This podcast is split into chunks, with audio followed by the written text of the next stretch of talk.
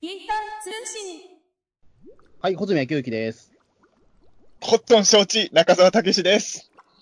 はい、本日のテーマ、何でしょうか？本日のテーマは何でしょうかって。いや、あの、北野の感想会ですよ。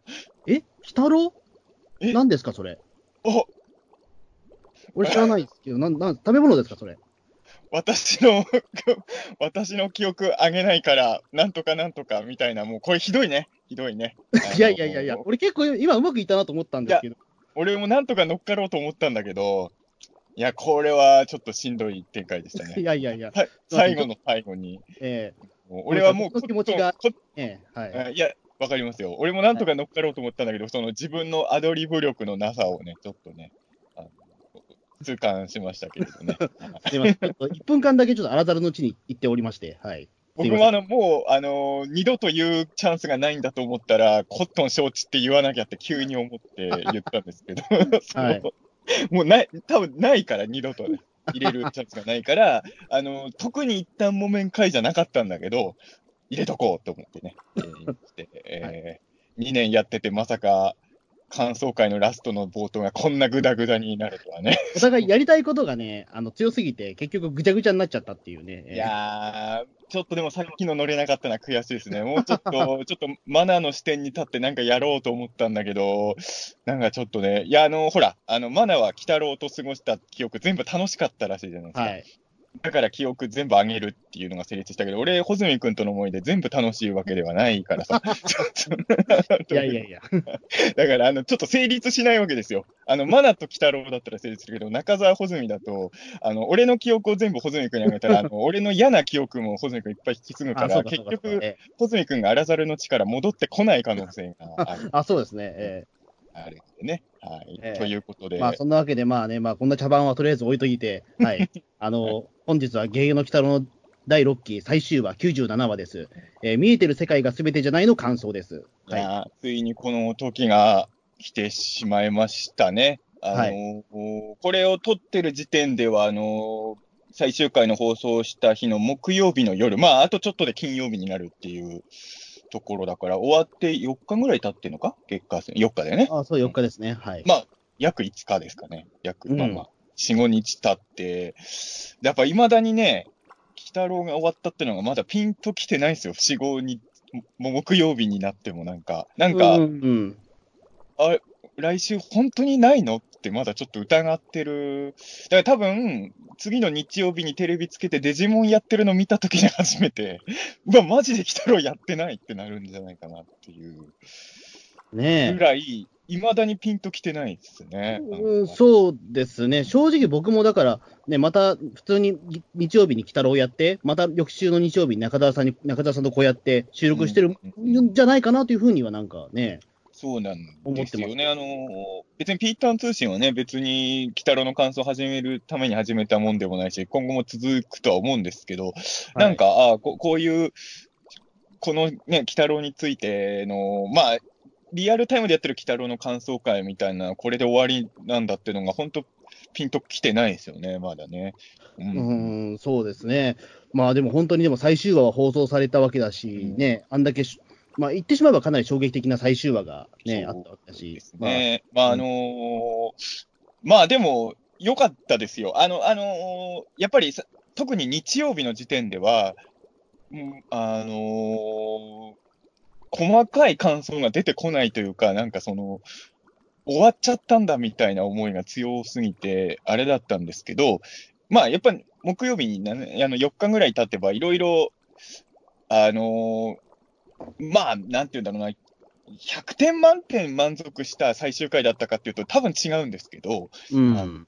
そそれはやっぱり、まあ、いろいろこっちも期待してるもんとかいろいろあるから、あのあと、まあ、うん、まあ、だから、やっぱいろいろ複雑な気持ちもあるんだけど、でもやっぱり、うん、いいものが見れたなっていうのが素直な、あの本当に六期鬼太郎、素敵なラストを迎えてくれたかなと僕は思ってますね。いいいい最終回だったとうん、そ思うですね。うんうんまあ、もちろんだからちょっとね、その、えっ、と、100点満点というわけではないのかもしれないけど、僕はでも、その、ヌラリヒョンの対決としてはもうこれはね、ある程度僕すごく綺麗に収まったなっていう感じは。俺でもね、それは本当思った。あのー正直、あの、この最終回で一番心配だったのが見る前に、あの、要は、めっちゃぬらりひょんの株、ロッキーってあ上げる一方だったじゃないですか。うん。そのなんか最後の最後にもう、その、めちゃくちゃ株が落ちる展開になっちゃったら嫌だなと思ったんですよ。言うても悪役だし敵役だから、うん。倒さなきゃいけないわけじゃない。ぬらりひょん勝利エンドは、まあありえないわけだから、うん。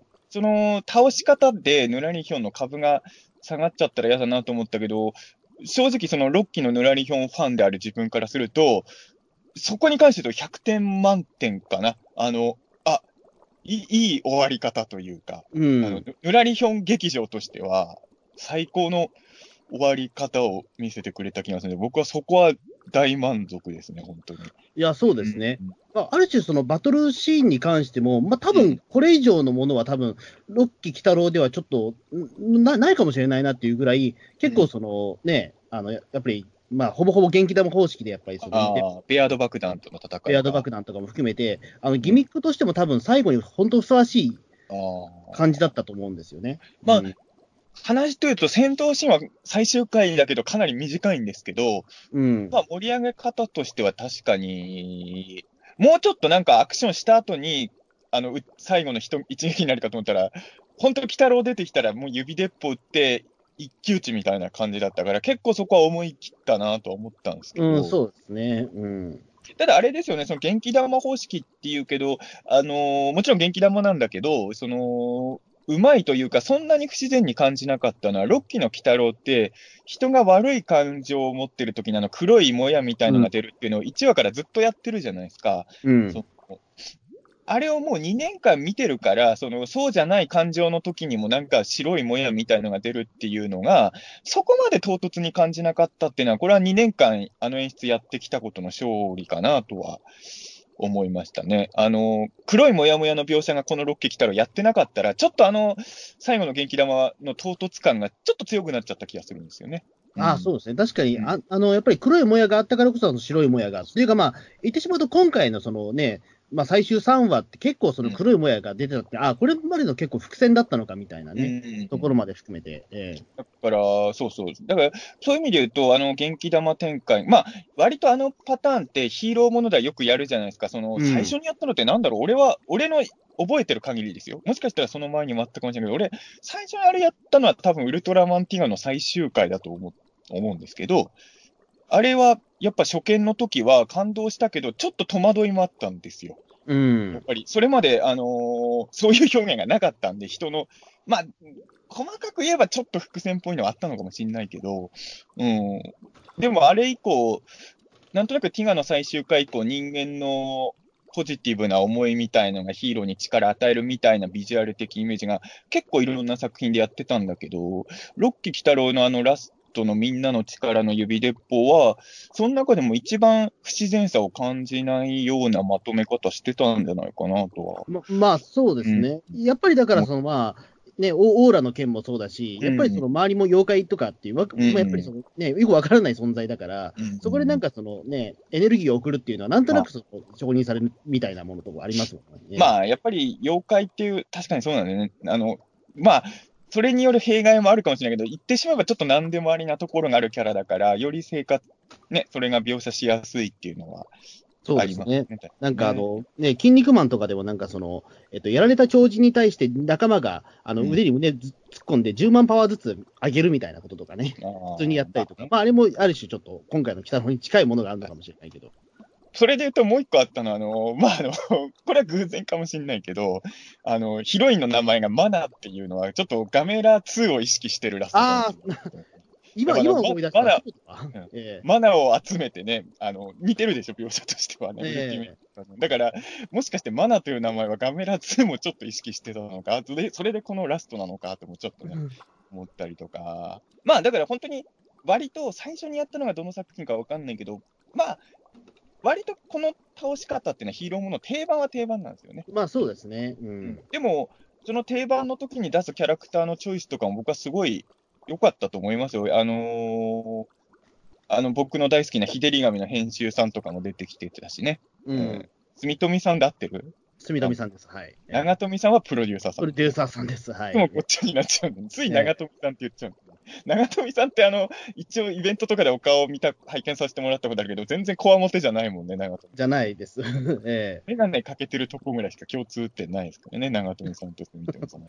あの、ええ俺感動したのは、あの、群衆の中に、えっ、と、名前合ってるかな、匠、あの、方向の会に出てた人。あああ、はいはいはい。れが一番実は感動しましたね。うん。あ言ってしまえばもう、俺、僕はこれから一体どうすればいいんだっていう、なんか絶望エンドで終わった方が、鬼太郎を応援してるところにいたんで、うん、あ匠さんは立ち、あの、あの後にちゃんと自分の意思で回復できたんだっていうのが見えて、ちょっとね、あの、本当にワンカットしか出てないけど、今回いろんなドラマ感じますよね。あの、応援するし、あの、境港チームのとこに陳さんがいたりとか、あ、ね。そうそう。陳さんだけ変なね、なんか赤いオーラをまとってたんですよね。一人だけなんか別なもん出してたような気がするんだけど。違うものを食ってたのかな。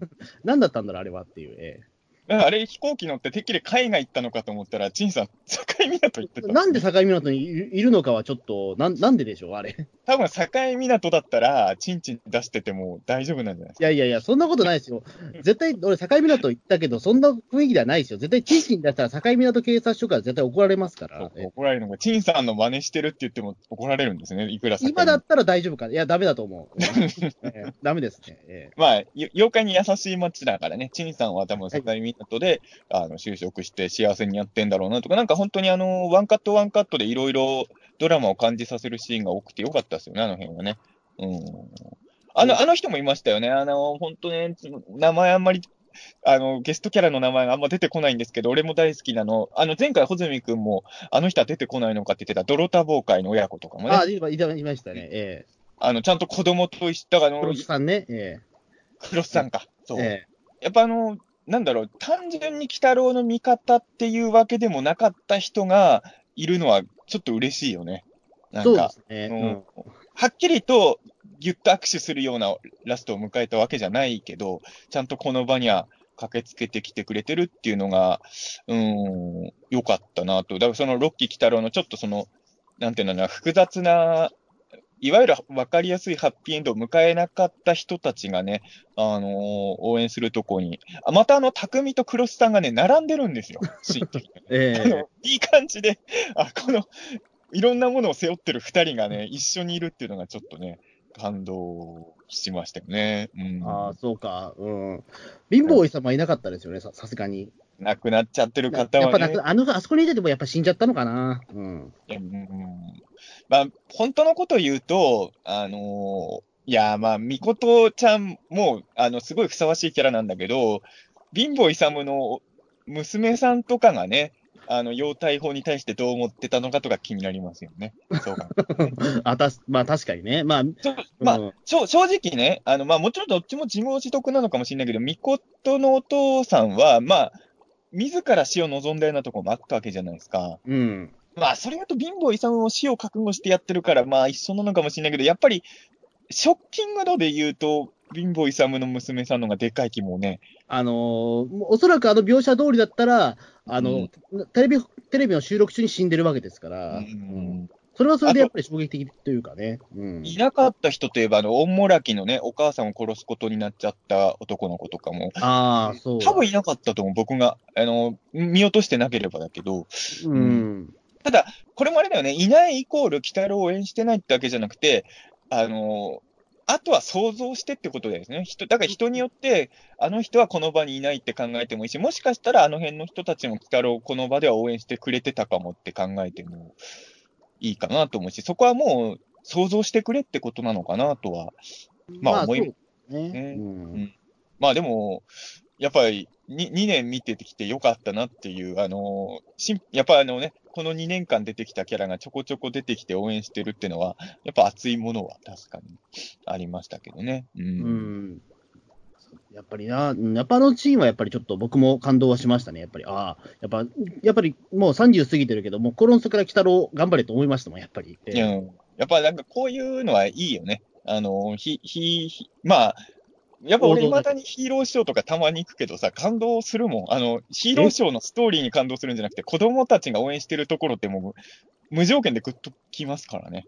ああ、ね。うん。やっぱウルトラマンフェスティバルとか行っても、まあ、ショーの内容ももちろん素晴らしいんだけど、しシンプルに子供が必死で応援してるとこって、やっぱ大人はちょっとやられちゃうものがね、やっうん。ぱあるので、うん、なんかそれに近いものを、やっぱり、境港コウモリ猫もいたしね、コウモリ猫じゃないか。ああれはね、あの、魔病だ方だっけ、あ、えそうだ、魔病だ、そう、コウモリ猫はあのハロウィンの方だね。ええちょっとね、キャラが被っちゃってるから、ちょっとあれなんですけど。ええあの後も、だからちゃんと鳥取で楽しくやってるんだろうなと思って。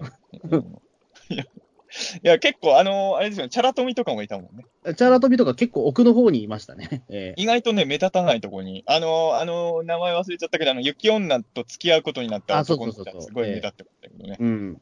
まるで主役のようなね。ええまあまあまあ、でもあれはまあ確かにね、まあその頑張れって全然言っていい人たちだと思いますけど、結構お世話になってる人たちだから。ほ、本当はあれですよ、でも、あのその、例えばさ、まあ別にそれやんなくていいけど、最後のめネズミ男のメッセージを伝える手伝いとかをチャラトミがやってもいいぐらいですけどね。あ チャラトミはね、ね、能力、世には情報発信できる力を持ってる人だからね。うん。そういうこともできたと思うんですけど、あの、あずき連合とかも全員ちゃんといたしね。ああいうのは嬉しかったな。やっぱ、久々に見る顔が。う。うんんこの97話がやっぱり紡いできたね、その、え縁というか、なんというか。えそうですね。えうんやっぱ、本当にまあ、今まで触れ合ったキャラクターたちがみんな応援するっていうのももちろん定番なんだけど、やっぱ定番のシーンをちゃんと感動させられるようになるってことは、やっぱそれまで積み上げてきたものがちゃんとできてたからってことですよね。そうですね。やっぱりだから、その今まであったゲゲの鬼太郎のやっぱりその最終回でやっぱりちょっとやっぱ違うなというか、やっぱりその、終わりを意識したやっぱりその終わり終わり方なんだなというか、本当に。まあね、本当は5期の時にこれを見たかったなっていう思いもやっぱりありますけど、5期 の時に見れなかったものがなんか見れてる感は確かにうん。まあ、5期の時だったらもっとでも多分ね、すごいことになったと思うんですよね。やっぱり、まあ、七十七士がね、地上獅子プラス、ね、人間キャラクターだったらもうとん、結構もうね、わちゃわちゃいろんなことになってまあ、そもそもね、妖怪横丁のキャラクター、準レギュラーが多かったからね、5期はね。そうそうそう。うん。あ、でもね、四十七士で言うと、あのーピーターン通信もよくあるんですけど、まあ、俺は茨城の人間じゃないですか。うん。茨城の妖怪四十七士って正直、ほとんど活躍なかったじゃないですか。うん。なんかね、あの今回ね、ロッキー鬼太郎って、最後に鬼太郎が戦った敵は、ベアードでもヌラリヒョンでもないんですよ。ああ、そうそうそう。最後、ワイラを追いええそう、ワイラなんですよね。ちょっとね、ここに来て、ちょっと茨城妖怪の勝利かなと俺は思って、ついに、ロッケ鬼太郎は、ロッケ鬼太郎の幕を閉じたのはヌラリヒョンじゃなくて、茨城の代表妖怪ですから。来たワイワイラ来たと思って。うん結構この最初からのワイラ、あの、あの、あの自衛隊、あの人ら何なの？機動隊の人たちか。あの、うん機動隊の人もなんか髪殺してたからね、ワイラ今回、うん。ワイラ大活躍なんですよ、今回。なんかあの5期の時よりワイラ界ですね。うんあの、四十七士でも何でもないのに5期の時より活躍してましたよ、ワイラね、今回うん、まあ、ワイワイラはでも確かにビジュアルかっこいいですからね、やっぱり。あの、メイン会がないのが不思議なぐらいですよ。本当に。まあ、言ってしまうと、ちょっとでもちょっとやっぱりその獣っていうところと、まあ、やっぱり牛気みたいな、ああいったちょっとパワータイプのやつだまあね。やっぱりそこまでその、やっぱり怪獣として描写されちゃう的なところもあるから、あ鬼太郎世界における知名度では牛気に全く勝てないだろうからな、そこはね。うん、そうですね。だからまあ、ね、あの、ガッツ星人がよこした怪獣みたいな、ああいうことですいやいや、それは悲しすぎるよ、そんな扱い。うん、いや、でも、ワイワイラは、ちょっと今回活躍してて、俺は、やっぱ、まあ、茨城の妖怪図鑑を作っている人間としてはね、あの、大変満足ですよ。あの、ちょっと、あの、最後ワイラで締めたっていうので、もうハッピーエンドですよ。それがハッピーエンドですよ、ロッキーのね。そうそうそう。え あと、牛気もあれですよね、あの、あの、今ロッキー鬼太郎におけるラストアイキャッチに牛気いたのが嬉しい。あ、そうそうそう、後ろ姿だけどいましたね、牛気。あの、やっぱアニメから見てる人間からすると全く、あの、違和感しかないのかもしれないけど、やっぱ牛気が鬼太郎と仲良くしてる絵ってちょっといいよね。まあ、そうですね、まあ、ね、うん一緒に地獄巡りとかもやってたというかね、なん。かアねニメでは一度もそんなことやったことないけれど、やっぱりね、え原作好きからすると、鬼太郎と牛気が仲良くしてる絵ってちょっとグッとくるものがね、あるから、えいい、いい、いい、まあ A パートも B パートもいいアイキャッチのイラストだったんじゃないかなとは。えうん。ね、そうですね。まあ考えてみればもう、鬼太郎終わっちゃったことによって、まああのアイキャッチももうお別れなんだなっていうのでね。えーそうね。最後どの絵になるかなとか予想してたけど、あの、正直 A パートの絵はちょっと予想してたんですけど、うん B パートにあの絵を持ってくるとは思わなかったな。そうですね。う特にまあそのタイトルとかもななかったですよね、今回でも。うん、そうね。今回はなかった。まあ、言ってしまうと、まあ、その視聴者がまあどう感じるかっていうところだったんうんですよね、あれはね。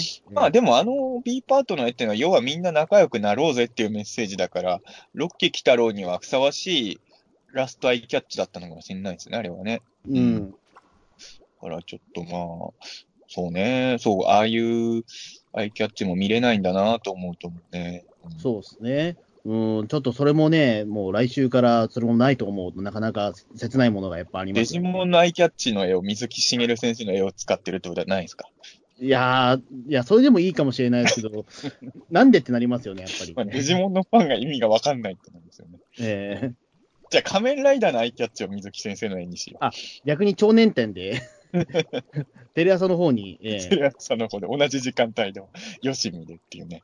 あの、俺さ、どっちも一応録画で見てんだけどさ、あの、どっちの番組のスポンサーにもなってるとこあるんだね、鬼太郎と仮面ライダーゼロワンってね。あ、そうなんです。うんあの、えっ、と、なんだっけ。いつも忘れて、俺ね、あ、ハイルン、ハイルン、ハイルン、ルンの CM あ、ある入る入る入るの。あれやってるええ人誰、俺いつも気になるんだが、芸人さん？あれわかんないです。あんまりちゃんと見てないです、あれ。え YouTuber の人とかなのかな？なんかすごい、なんかどっかの世界の人気者感がすごく感じるんですよね、あのなんだろう、トップ成果のおっさんみたいな、そういうポジションなのかあっちは違う感じがあるじゃないですか。な。あ、そうか、あれは、あれはうん。ただ、ハイルンの CM の人は、俺が知らないだけで、どっかの世界の人気者感を俺はすごい感じるんだけど、違うのかな？芸人さんかな？たあ、ごめんななさい。有名な人かもわかんないけど、ちょっと僕もわわかんないです。なんだろううん。あの、グレートチキンパワーズ的なもんですよね。そうそう、ちょっと感じるでしょ、ええ。これもう絶対あのでもねあの30以上じゃ伝わんない感覚だと思うけど。あの、ハイルン、ハイ感ルン、ハイルンルン、昭和の党の CM ね、仮面ライダー01の方でも流れてるんですよ。だから、ええあの、ハイルンはね、ちゃんと同時間帯どっちもスポンサーになってるんですよ。ああの北郎派も、北郎派もゼロワン派も逃さないぜっていうね、貪欲な姿勢は好きですね。えーソニー損保の方はゼロワンいないからね。ああ、鬼太郎なんだ。ええ北郎だけに集中してるんですよ、ソニー損保。なんだろう、やっぱり鬼太郎の方が、おやっぱり親御さんとかが見るからっていうところで、やっぱりそのソニー損保は、どっちか選選んだときに、じゃあ、鬼太郎かなっていうことになったのかな。ゼロワンも親御さん見てると思うけどな。まあ、親まあ、どっちにしてもね、見てるかもしれないけど、どちら、まあでもなんだろう、うん、まあ、鬼太郎とかの方が、なんだろう、うんその、保険には一番、なんか、車壊れるし多いし、ええそうかな。いや、仮面ライダーも結構車壊れるよ。まあでも、でも仮面ライダーだったら、ほら、バイク事故を連想させちゃうから、ああんまりあ。保険の CM とかでよくないのかもしれない。今の仮面ライダーあんまバイク乗ってないから。そうか。ええじゃあ、そもそもじゃあ、保険の CM 合ってないかもしれないじゃん。ええいやいや、まあそうなんですけど、まあちょっとそういうのはね、どっちも見てる人はちょっと興味深いです。あの、スポンサーかぶりはちょっとね。うんどっちも抑えてるんだっていうね、裏、裏番組同士もってね、ちょっと思いますけれど。いや、でも、まあそうですね。だから本当に、このフォーマット、だからあの今回ほら、あの、オープニング前のあれがなくなってたじゃないですか。あ、そうそうそう。うん。見えてる世界が全てじゃない。まああれ、要はあれですよね、あの、ラストシーンのちょい前に持ってきてたから、そういう演出ってことですかね。うん、まあそうですね。だから、いわゆるその冒頭のダイジェストがもうなくなって、うん。ねまあな、んかあれもやっぱりちょっと最終回に、あの普通にオープニングの歌はあったけど、ちょっとやっぱ最終回の特別感がああいうのあると出ますよね。うん。七子編のラストの時は通常だったもんね、そういう意味ではね。そうそうそう。うん。だからまあ、あ本当にちょっと終わる感がね、あの本当、氷川きよしさんのゲゲゲの歌も、いや、俺、だから第一話見た時思い出しちゃって、第一話ってやっぱりもう本編の内容動向じゃなくて、あの、ゲゲゲの歌が流れて、新しく動いてる鬼太郎たちが見れただけでもうめちゃくちゃ感動しちゃったんですよね。あの、まあ正直1話の時一番感動したのって結局オープニングだったわけですよ。鬼太郎が戻っ、鬼太郎たちが戻ってきたっていうことの、もう内容動向じゃなくて、そのことへの感動がでかかったので、その感覚を思い出しちゃいましたね、オープニング。あ、もう、まあもちろん録画したものを見返すけど、もう毎週この歌を聴いて、このオープニングのあのネズミ男のスキップ、あそこ大好きなの、ネズミ男のなんかスキップする。はいはいはいあの、この絵を見ることももうないんだなって思うとなんか、なんかね、いろいろかん、もう、もう次に僕が氷川きよしさんの歌を聴くのはいつなんだろうとかね。いや、わかんない。次の次のデデジモンももしかしたら氷川さんなんじゃないかなわかんないけど。次の、次の紅白まで下手すりゃ俺は氷川さんの歌を聴く機会ないのかなとかね。そういうそういうこともちょっと考えたりも。うんエンディングは普通にでも流してたね。ちょっと意外だった。あ、でも、まあまあ、特殊エンディングではありまあ、ましたけど。特殊エンディングではあったけど、まあ、そこら辺はだから、地獄の4章編の時と一緒。でもあれもね、やっぱり、ずっと見てた人は、あのーまあ、やるかなとは思ってたけど、そのね、1話からの映像の、ちょっとダイジェスト風の、やっぱエンドロールってちょっとやっぱ感動しますね。う。うんん、そうですね。まあ、まあそうですね。だからまあ、それもやっぱりすごくね、うんその次の、なんだろう、そのええ最後のエピローグ的なもののやっぱ伏線にもなっていたし、うん、そうだね。あうんのラストは良かったと思うな。うん、ね。まあね、いろいろ確かにね、まあ、いきなり10年飛ぶんだっていうところもあったけど、あのなんだろう、でもこれはでもどっちにも取れると思うんですよね。あのなんだろう、2030年というか、まあ、にもう一回、鬼太郎復活するのかのも、うんまあまあ、復活するのもあるし、もしかしたらしないのかもみたいな、両方取れるようなラストにもなるじゃないですか、10年後を書いたってことは。まあ、俺もでもそう思います。あの、やっぱり、鬼太郎ってなんとなく、はっきり決めてるわけじゃないけど、10年に1回新作やるっていうのが、なんとなく、ファンもなんとなくそういう認識でいるから、やっぱ鬼太郎における10年後の、エピローグを10年後に持ってくるっていうのは、やっぱりね、あの、次の鬼太郎、だからあれですよね、あのさっきの視聴者ターゲットの話で言うと、ロッキー鬼太郎のメインターゲットがどこだかわからないんだけど、俺は。あのマナぐらいの子も見てると思うんですよ。ち要は中学生ですよね。うんだ、から。で、今、えーこの鬼太郎を見てるあなたたちが大人になった時に、また新しい鬼太郎が始まりますよっていう意味もあって、あの、オープニングのトークをも、あの、10年後の鬼太郎に言わせてるっていうのは、そういうことも意味としてはあるのかなとか。そうですね。うん。うん、まあ、実際、マナが、えっ、と、うん。だから、その、に二十歳を超えてっていうところでね、うん、なかなかそね、10年飛ばすっていうのは、結構思い切ったなと思ったんですけど、確かに。うんあのー、1年目のラストはね、猫娘がちっちゃくなっちゃって、2年目のラストはマナがでかくなって終わるっていうね。そういう対比も。あ、でもそういう流れで考えると、やっぱ7期の第1話はワイラで始めるべきですよ。うんまあ、わかんないですけどね、まさに。どう、どうなんだろうな。まあ、まあ、でもなんかこのお話によって、まあ、その97話で、やっぱりそのマナの物語というのはこれで完結なんだろうなっていうのはね、まあそのやっぱり、まあ、これ以上やっぱ、なんかこの後例えば劇場版だとか、例えば OVA とか、例えばあったとしても、97話からの続きではないと思うんですよ、多分。あ、まあ、と、あ、あの、10年後の続きって意味ではないってことね。でもあ。10年後の続きにしても、言ってしまうと、それもそれでまたね、えっと複雑じゃないですか、やっぱり。うんまあね10年後、だって10年後、やっぱりこれだけ時代に寄り添ってきたロッキー・北郎ですから、急に10年後の世界をやったところで、やっぱりちょっとそう噛み合わないような気がするというか、まあやっぱり未来のことは分かんないから、ね確かにね、10年後どうなってるか全然読めないもんね。そうでも10年後でも LINE 的なものはあるんだっていうところで、うんねね確かに。あれは LINE でしたね。えなレインだっけ？なんだっけ？レインレインなんですけど、はい。レインか。レインまだ現役なんだっていうか、スタンプとかまだ現役なんだみたいなところで、うんうん。まあ、決して未来を描いたものではないから、ね、まあね、その未来を描いたものではないからあれなんだけど、うん。あの、エヴァンゲリオンにおけるセガサターン的な感覚を将来我々はあれに感じちゃうかもしれないですけどね。まあうんそうですね、確かに、だから、まあ、5期のまだバケローとかやっぱり見ても、やっぱり、あ、ガラケーなんだって、やっぱりちょっと思います、やっぱり。ね。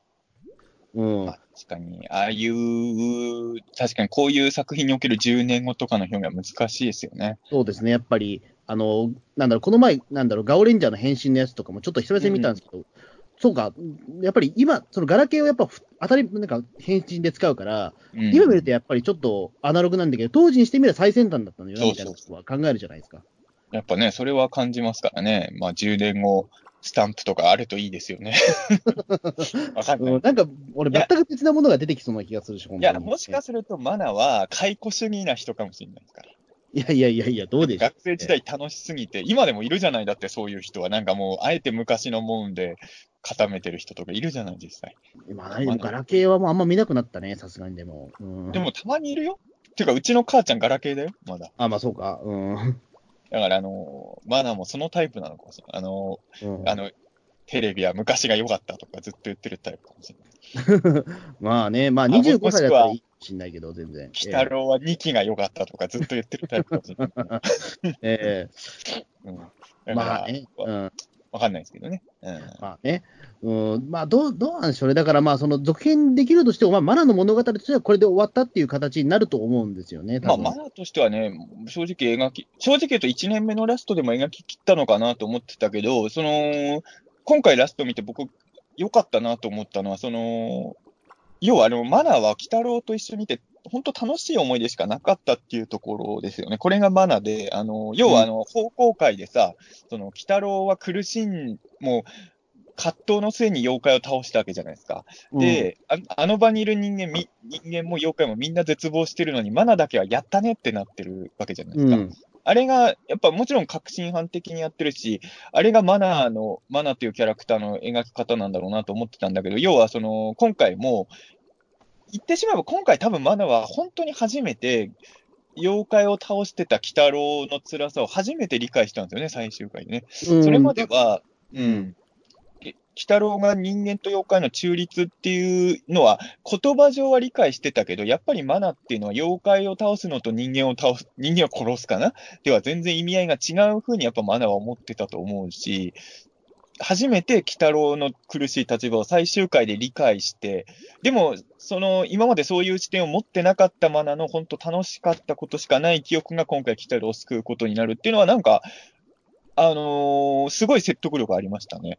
ううん、そうですね。だからそこはやっぱりマナーがやっぱりそのずっと背けてたところがここの最終回になって、まあそのうん目にしてっていうところで初めてそこでマナーが動動いたというかね、そのうん自分にできることを最大限にやったっていうところで言うと、うん。あの、だからそういううん。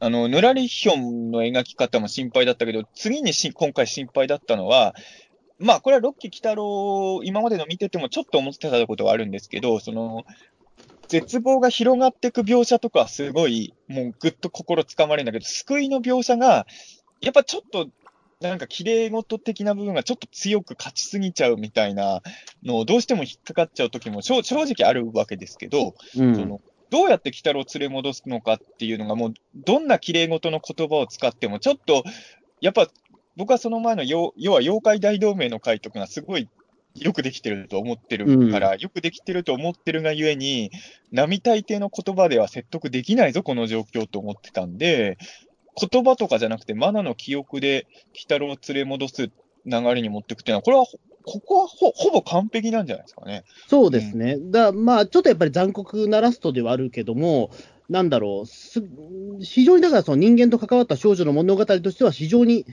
まあ、これ以上ないやっぱりラストなんだろうなっていうのは思いますし、うん、ね、うん、ぜ前回ちょっと予想でちょっと出ましたもんね、そういえば、我々も、その、記憶失うんじゃないかパターンはちょっと。ああ、まあ、そうね、記憶失うパターン、まあ、多分それはでも思ってる人結構いたとは思う。結構いたと思うけど、うん、でもなかなかでもね、ここまでのものとは思ってなかったので、うん、まあ、マナが自分から記憶差し出すっていうのは全く予想してなかったんで、そなるほど、そういう展開かとは思いましたね。うん。う、うん、ね確かに。なんかそこはね、鬼太郎の連れ戻し方がこんなに納得いく感じに描かれるっていうのは僕は正直予想して、まあ、そういう意味では僕の予想よりもはるか上を行く発想で作られた物語だったなとはそこは、うん、思いましたけどね。ううんん、ねそうですね。だからまあやっぱりそこがやっぱり、なんだろう、やっぱり、まあどうしても比較したわけで、やっぱゆめこちゃんとやっぱ違ったとこなのかなともやっぱり。いあとどういうことですか？やまあゆめこちゃんもやっぱりそのね、地獄編の最後はちょっとその、うん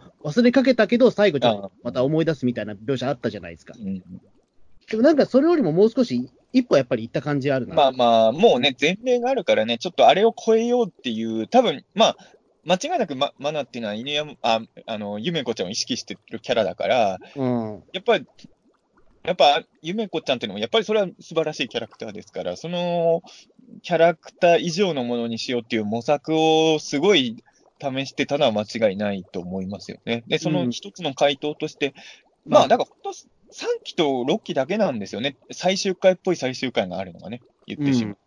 だからやっぱりそこはかなり意識してるんだろうなっていうのは見てて、本当に。そうんやっぱりだからその人間をあ間に立てることで、その、なんか終わりがやっとみピリオドを打てるみたいなところはありますね、やっぱり。その確かによ妖怪だけだと終わり見えにくいのかもしれないね、そう物語じゃあが。ね、その終わりってじゃあ、妖怪の終わりってなんだって言ったら、ないわけじゃないですか。ずっと続くからね。そう。ね、うんずっとやっぱり生きの生き続けるし、終わりがないから、やっぱりその誰かの目線に立って終わらせないといけないっていうところはあるのかもしれないですね。まあ、確かにね。うん。なんかもう、まあ、ほんだからマナーの物語としては、まあ、み、み、見事というか、あの、まあ、だからあれだよね。ただ、い一個思ったのは、やっぱり、あのーきこの最終回を決めたから、あの、温泉旅館会で、やっぱり、鬼太郎とマナーを急に仲良くさせたんだなっていうのは、改めて思いますけどね。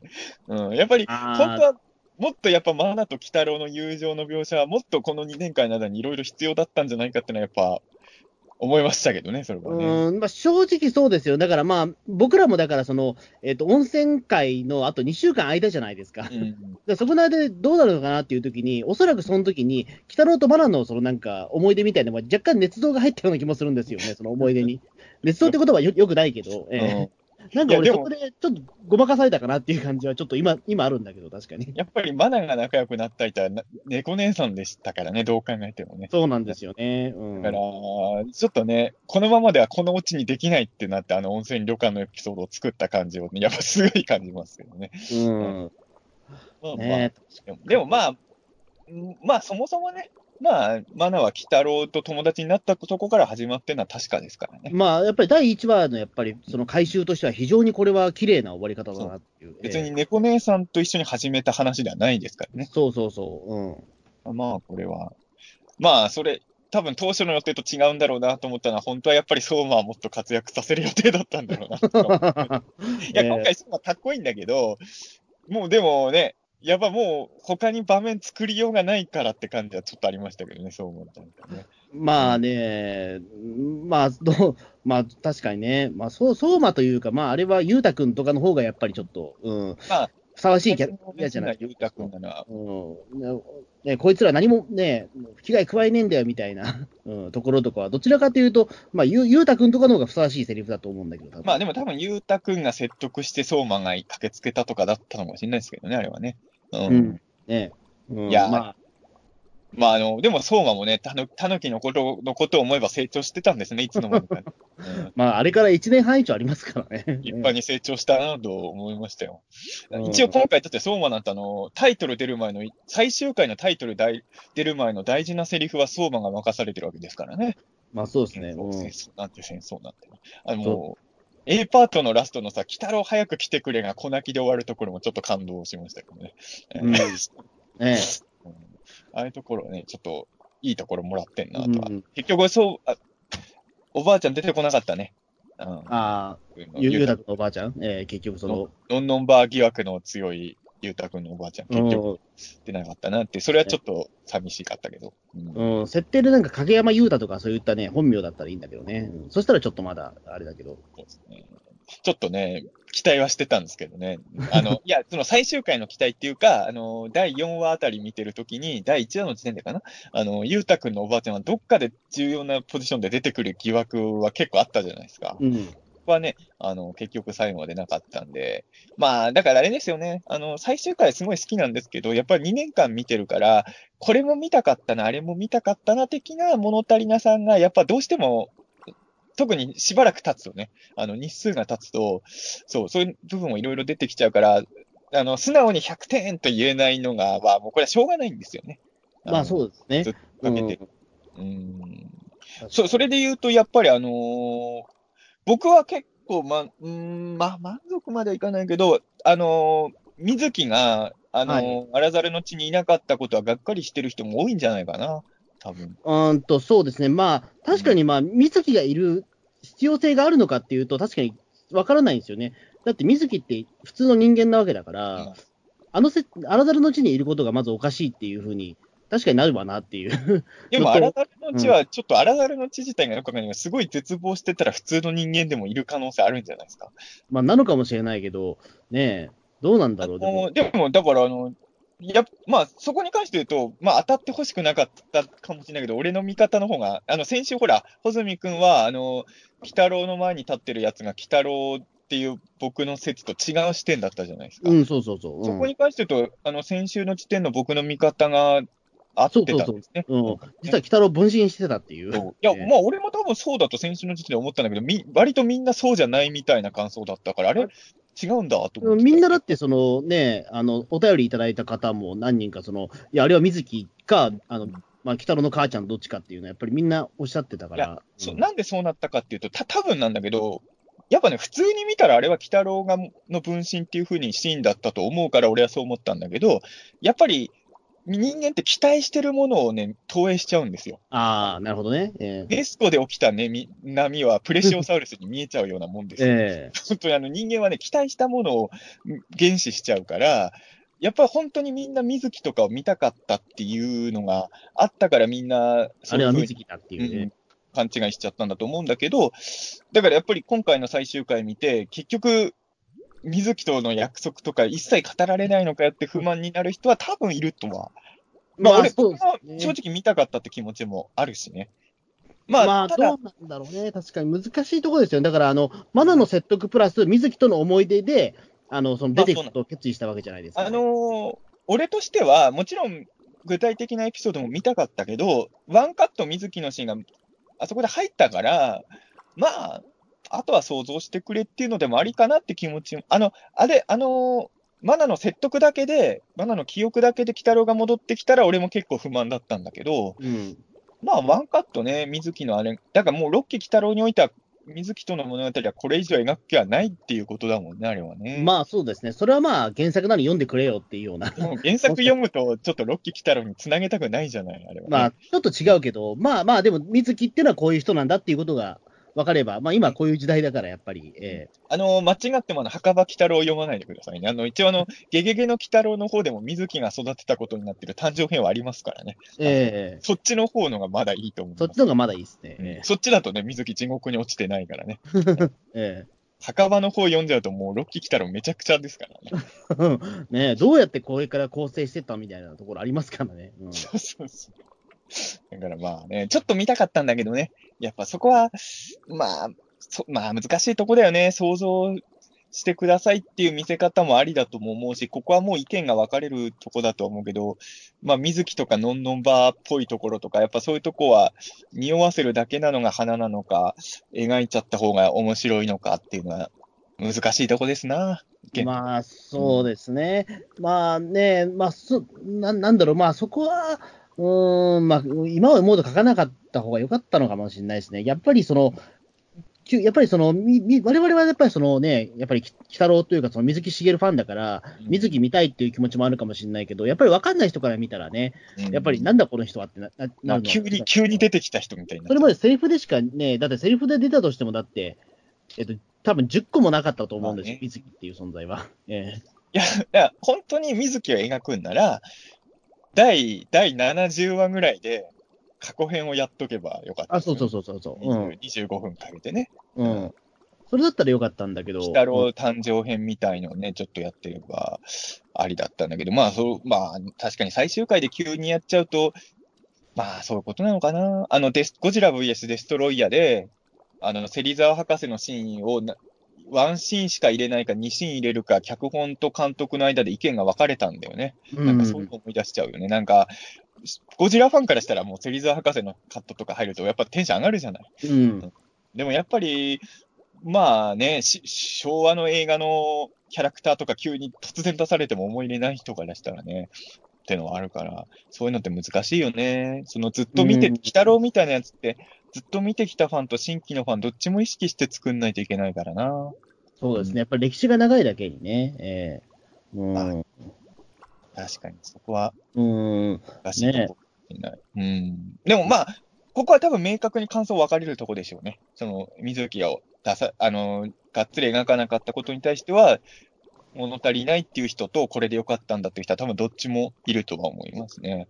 うんねうん。まあ、それはしょうがないかなと思いますけどね。まあそうですね。ええうん。まあやっぱだから、あとはもうこの回って、やっぱり全体的にやっぱり、まあ、まあそういう玉砕せよね、やっぱり水木しげる感がすごいなっていう。ええああまあね、戦争だからね。まあやっぱり戦争、まあなんかあんまりね、この時代にこの戦争ということを結構真正面に取り上げたなっていうか、本当に。ええ僕、今週良かったと思うのは、あの、先週の戦争描写は僕、個人的にちょっと物足りなかったんですよ。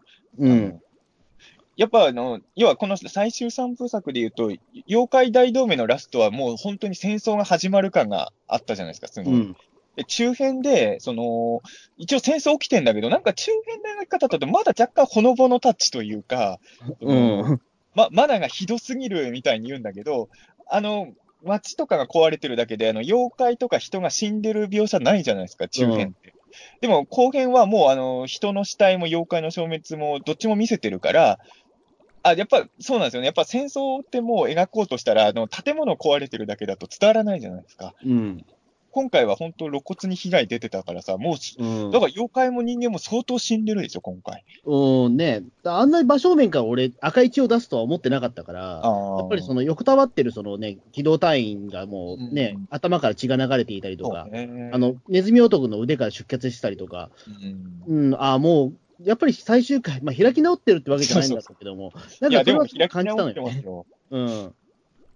ロッキー・キッタロはなんか終わり確定してから、もう今までやってないことどんどんやってるんで、うん、ねまあでも、うん説得力は確かに日曜の朝からこんな戦争がっつり見れるとは思わなかった。そうですねうん。やっぱりだから、そのね、やっぱり水木しげるの戦争漫画がどこがすごかったからって、やっぱり本人が経験してるだけがあって、その戦闘描写とかよりも、やっぱりその、いや、まあその人の死んだ後のその凄まじさとか、うんあの、やっぱりそこの、たなんだろう、その、に人間がどう、ど泥水吸っても生きていくそこのね、強さとか、みたいなところもあるわけじゃないですか。まあ結構だからそれ今回頑張ったなっていうか、この、まあ、ねまあ頑張っててます。それはもちろん水木しげる先生の漫画そのまんまにはできないですけど、うんそんなもん、そんなもんっていうか、それは放送できないじゃないですか、日曜の朝かいや、ら、ね。もちろんもちろん。ええその、その、でも日曜朝にやってる他の番組とかと比べたときにも相当、おそらくい今この時間帯の番組でやれることの限界まではやってくれたんじゃない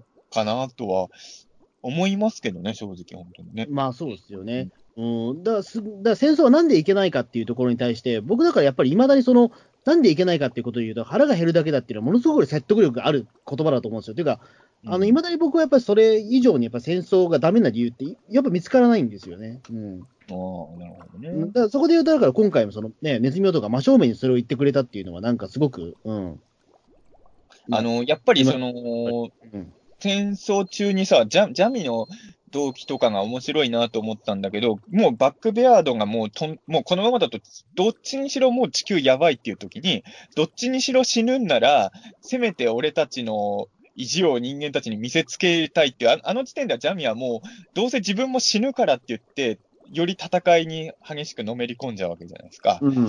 あれはなかなか面白いですよね。あれはでもそうですあの水木しげるのせん、ね、戦争漫画にいいるタイプの人だなっていう、うん要はその、自分が生き残るために戦うっていうのとはまたちょっと違うんですよね。もうこの、もう人間も妖怪も、もうそういう動機じゃないところで戦ってて、だから、鬼太郎も、その、ベアードにはすぐ攻撃するけど、ヌラリヒョンにはそうはいかないっていうのは、そこの違いではあるんですよね。うん。だからやっぱり、それは命を奪ってくるものに対しては、鬼太郎も戦うしかないですからね。うんうん。でもやっぱ直接戦闘仕掛けてこないヌラリヒョンは、だから鬼太郎にとっては倒戦いにくい敵だったんだろうなっていうのが。うん。そうですね。確かに、そのジャミがまあやられるところ、あれミサイルでやられちゃいましたけど、うんえ、あれは違うんですよ。ババックベアード爆弾であ、す。バグベアードバックなんだっけ、あれは。ええードあのなんかその、ね、あの、それまでだけ意気揚々としてたやつが急に死んじゃったみたいな、ああいうのとかもね、うん。ね、やっぱり戦そこはやっぱり水木漫画とかでもすごく見てた、その戦争の恐ろしさだなっていう、ええあれ、バックベアード爆弾で合ってるよね。ミサイルだったのかなちょっと今、なんか、いや、俺、ああれミサイルでやられたのかなと思ったけど。俺はベアード爆弾だと思い込んでたけど、違うかな。ちょっともう一回見てうん。ねえ、なんか、あのああっけなさとかね、やっぱり、うんええ総員玉砕せよでもやっぱり、あのね、敵撃ってやったっつってやつが急にそのシール弾撃ってね、うんビタビタになって死死んじゃったりとかしてましたから。あの、ジャミはさ、結局ヌラリヒョンサイドとに通じてたんだけどさ、あのやっぱ戦争中のネズミ男とのやりとりとか、ちょっとほのぼのしてるんですよね。うん。それだけになんかちょっと、ああ、死んじゃったんだっていうのがね、うん、すごい感じ、なんかいろいろ考えちゃうというか、うん。うん、ねうん。まあ、あの、あえて言うと難しいところで、今回総、総理も死んじゃったじゃないですか。あれはね、死んじゃったんでしょうね、多た分あれは。ね。だから、あの、シン、シンゴジラに続く、あの、純粛総理、ええうん、なんか死に方めっちゃ似てるじゃないですか。うん、もうちょっとでも、あれじゃないですか、大杉蓮の総理の方が、もうちょっとに見せ場あったじゃないですか。いや、そうそうそう。いや、俺ね、だから、う総理はも、あのーで変な話、総理は生き残って、もうよかったかなとも俺はちょっと思ってて、あの、まあ、今の総理のラストも好きは好きなんですよ。最後まで人間の位置見せつけて死んじゃった総理とか、あの、まあ、ジャミ、ジャミもそうだけど、結局あの辺の人らはもう命を守ることとかよりも別の動機で戦ってる妖怪代表と人間代表になってるじゃないですか、あの時点では。うんだからまあそれが結局、まあ戦争で滅んじゃうってのも、まあ見せ方としてはありだとは思うんですけど、その、やっぱ今回総理が背負ってるテーマ性とかドラマっていろいろあるじゃないですか。うんだからなんか、あっさり殺しちゃうのがもったいない気もして、あの、い要は、まあ最後、鬼太郎もペアード倒すし、まあ、ぬらりひょんもああなるんですけど、その、要は、鬼太郎と意見違う人がもう生き残ってて、要はその、総理は相変わらず考え変えてないし、あの、妖怪と人間の絆が完全にできたわけではやっぱないっていうのを見せながら、それでも生きてくみたいな感じにした方が、もしかしたらよかったのかな、みたいなうね。うん。まあそうですね、まあそうすると、多分そう、まあね、どうなんだろう、確かに時間がなくなっちゃうっていうのもあるのかもまし。れない。作がね、むねであるんだけど、ちちょっとね、総理はね、もったいない殺し方しちゃったかなっていう気はね、殺すなら殺すで、もうちょっとなんかそのね、あの一位の人みたいな感じ。で、それこそやっぱりシン・ゴジラのね、うん。オースキレンみたいな、ああいった、あの逃げてる途中に死んじゃったみたいな、ああいうのが一番、なんか、あっけなくていいのかなとも思ったけど、うん、ちょっとね、ま、総理はね、もったいない気はなんか、退治してる時で、そのね、み容認が多分集まってたと思うんで、うん。あそこには。そこになんか狙い撃ちされてやられちゃったっていうことは、まあ偶然なんだろうけど、うん。まあ、ベベアードはあの時はもう分かってないだろうからね、基本ね。うん、でもなんかそこをね、うん、もう少し一位の人みたいな感じで、人間代表として、まあ、それなんか、あの、もうちょっとかっこ悪く死んでほしかったなと思ったけどね。うんまあ、俺はそ、そっか、そこはまた意見分からん。俺は別にかっこよく死んでもいいんだけど、うん。うん。いや、俺結構総理好きなキャラなんで、あの、かっこよく死んだのは、それは、俺はそこはそんなに嫌じゃないんだけど、ただまあ、殺さないってもっとキャラ立たせる方法もあったかなとも、やっぱちょっと、あの、やっぱ総理はもちろんいろいろ言いたいことはあるんだけど、俺はそあの総理の気持ちもわかるので、うん。なんか、単なる悪役みたいにも処理してほしくないなっていう気持ちもあったんですよね、総理に対してはね。うん。ただまあ、やっぱあの、やっぱ最終三部作の一本目で総理あんなに見せ場あっただけに、ね、あの前編を見た人間からすると、この後総理どんな展開待ってんだろうって、やっぱちょっと総理への期待もあったわけですよね。まあそうですね、我々だってね、いいくつかの回で、そのね、あの総理絶対だから、あれでしょ、あの、うんガトリングあのロボット大怪獣に乗って、ね、絶対ペアと戦うんだみたいな想像までしたぐらいですから。えガトリング総理期待してえたそうそうそう。ええだからちょっと総理が意外とね、最後あっけなかったのは、ちょっと物足りなかった、物足りなかったかなっていうのは、俺は、うん、あったりとかも。いや、だからまあそういう、もっとこの人の活躍見たかったとか、この描写もっと見たかったとかは言えばやっぱり、キリがないので言うと、すごい展開としては満足なんだけど、そうね、どうなんだろう。あ、でも、うん、ぬぬらりひょんの退場の仕方ももっとかっこよく見せることももしかしたら可能だったかとか、もう欲を上乗せしちゃえばね、すごい満足してるけど。うん、ねえ、確かに。まあでもやっぱあれは、ラリヒョンは死んでないっあ、そう。ていうところで多分共通はしてると思うんですよ、皆さん多分。そうぬらりひょんやっぱ死んでないよね、あれね。そう。うん。だからその魂の人もねえし、えそうえロッキーの鬼太郎。うん。倒された時は基本魂が出る描写で、しかもあの、わかりやすく、ベアード倒した後は4体分魂がふわーって宇宙に出るじゃないですか。うん。で、ベア、あの、ヌラリヒョンはば爆弾で死んだと思われたと魂が出てこないっていうね。あれだから、かっこつけたこと言ってたけど、あの、あの場から とりあえず退場しただけっていうね、うん。うんあのーまあやっぱぬらりひょんってぬらりくらい横にでも現れて妖怪だから、まあ確かにね、あれ盛り上げすぎちゃうと死んだ描写になっちゃうからな。うん。そう、うん。あそこはちょっとあっさりぐらいのがいいんだろうな。うん。でも、シュシュノボンは本当に死んだと思っちゃってんだよね、多分ね。あのラうスト。ん。ちょっと寂しいよね、あれね。まあどうなんですか？ね、10年後にはもしかしたら再開してるのかもしれないですけど、あの時点では。とりあえず、だからそう桜の木の下にいたから、多分い今の季節なんですよ、あのシノボンに。あ、確かに。ええだから、シュノボンには、あの、あの、俺、鬼太郎の前で死んだふりしてくるわとか言わずに行ったんでしょ、多分ぬらりひょんうん、そういうことでしょうね、あれ。ええあシノボンはガチでヌラリヒョン死んじゃったと思ってショック受けてんだろうなと思うけどね。うん。まあ、しばらくしたら多分出てくるとは思いますけど、本当にシノボン。あ、じゃあ、あのまあドラね。ヌラリヒョンからすれば、自分の次の計画のためにシノボンにはいてもらわないと困るからね。だから置いてったのかな。あの、シノボン生き残ったのは僕ちょっと結構意外だったんですけど、あの、うんまあこ、ロッキーのシノボンなんてもうガチ悪役だから、うん。やっぱ死んじゃうのかなと思ったんで、あの、生き残ってすごいほっとしたというか、ほっとしていいのかどうかわかんないけど、ほっとしましたね。ええだってロッキーのシノボン結構バンバン人も殺してるから、まあね、ええね、生き延びさせていいのかっていう思いもあるんだけど、やっぱり、やっぱりシノボンって、性格とか強さ全然変わっても、やっぱちょっと可愛いキャラなんだよね。うん、ね。やっぱり、ちょっとやっぱりそのヌラリヒョンって、あいやっぱりその人間性なところがないから、やっぱりそのうん人間的な魅力をすべてシノボンが担ってるところはあって、それはロッキーでもやっぱ同じだった気はするんですそうやっぱり。うん。だから、かなり早い、えっ、と、ヌラリヒョン編の1話目かに、あ、猫仙人だから2本目か。あの、う要はその、ね、最初はね、花を踏み潰そうとするのを、危ない危ないってやるけど、結局その後ね、花を踏みえ潰しちゃってるみたいな、あれがシシノボンですよね、ロッキーにおけるね。うん。だから、あの、いわゆる嫌なやつではないんだけど、みたいなね。うん。でもあれでしょう、ロッキーシナボンが、これでロッキー終わったってことは、ロッキーのシナボンって一回も敗北ないんですよ。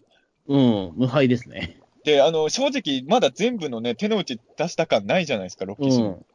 本当に、本当に鬼太郎とかより強い疑惑、マジであるんだよね、ロッキうーシナボン。ん。全然、あの、どのくらい強いかそこが見えてないんだよ。まあそうですね。できればだからもうちょっとね、あの、ヌラリヒョンとシノボンが活躍する回、もういなんね、1話ぐらい見たかったかなというのはね。うん、なんか、そう、意外とシノボンって毎回の相手の攻撃を一発で止めてとかで、そのその後、いわゆる、いわゆるバトルシーンらしいバトルシーンし、ロッキーのシノボンってほとんどないから、うん。なんかちょっとね、いや、だからほら、あの、俺、そういう意味で言うと、ロッキーの不満の一つは、ブエルが出てこないことだったんですけど、最後。えブエルは生き延びてるからね、西洋とかでも。えうん。あのー最終回でブエルをシノボンがボコボコにすればよかったんですよね。ねえそ、そしたらね、ちょっとそのシノボンどれぐらい強いかも分かってくるけど、えいや、でも本当にあのーロッキーシノボンの強さ、俺めちゃくちゃすごい可能性があると思ってますよ、本当に。えいや、そうですよ。だから、こんなキャラクターになるとやっぱ思ってなかったし、あのね、これ声優が張さんだっていうところで、ああ、じゃあまたちょっと逆キャラになるのかなと思ったら、ね全然そんなことなくて、うん、めちゃくちゃハードなシノボンじゃねえかよっていう。えいや、本当7期のシノボンとかど、まあ7期にシノボン出るかどうか知らないけど、ええやっぱ一回このシノボンやっちゃうと次が大変だよね。ええまた弱くするのか、ロッキーを引き継いで強いシノボンにするのか。うん、ねまあね、そこ難しいですよ。まあ、こんだけでももう、すげえインパクトを残るヌラリヒョンとね、うんシノボン出しちゃったから、やっぱり次うんはなかなか10年後苦労はするとは思うん確かにねうん。あのー、ちょ、多分ね、ベアードに関して言うと、7期でも全然作りやすいキャラだと思うんだけど、うん。ヌラレヒョンはちょっと難しくなったよね、次作る人がね。うん。うん、ねまあ、まあ、わかんないですよ。でも本当に猫娘もだって、5期の萌え猫娘からさらにね、あの時でももうこれ以上の猫娘はないのかなと思ったら、まさかの八頭身か、ね、っていうことが残ってたわけですから、確かに。うん。わかんない。八頭身のラリヒョンだったら、えあの、もう、もう本当にあのー、6期の延長線上のヌラリヒョンの敵キャラを出すとしたら、鬼太郎的なやつじゃなくて、もうパトレイバーの後藤隊長みたいな人です。でもう、もう映画作れますよ。鬼太郎ザ・ムービー、東京ウォーみたいな感じで、もうずっと戦争論みたいなことを語る映画作れますよね。6期のヌラリヒョンの延長線上で。うんえ。なんかそうですね、最終3話だけブローアップして、なんかそのえ劇場版にしてぐらい欲しいぐらい。でも俺、そう、た、多分まあ多少やっぱりもうちょっとこのシーン、もっと細か丁寧に見たかったってシーンもあるじゃないですか。うんだからあのー確かにこの3本の総集編にあの新カットいろいろ入れ込んでの映画とかはすごい見たい。その場合はあれですよ。だから西洋妖怪のあの、あの、バックベアードの配下の山間部の見せ場をもうちょっと増やしたりもできるしね。そうそうそう。確かにその劇場版はちょっと見たいな。うん、ちょっと面白いものができる気がしますよ。うん。ど同時上映で5期の完結編をつければね。うん上映時間が足りなくなるわっていう。ええ一応子供映画だから2時間は超えないと思う、多分。えでもね、あれなんだよ。あの、俺、東宝チャンピオン祭りの時間調べたら、昔の子供映画ってめちゃくちゃ長かったんだよ。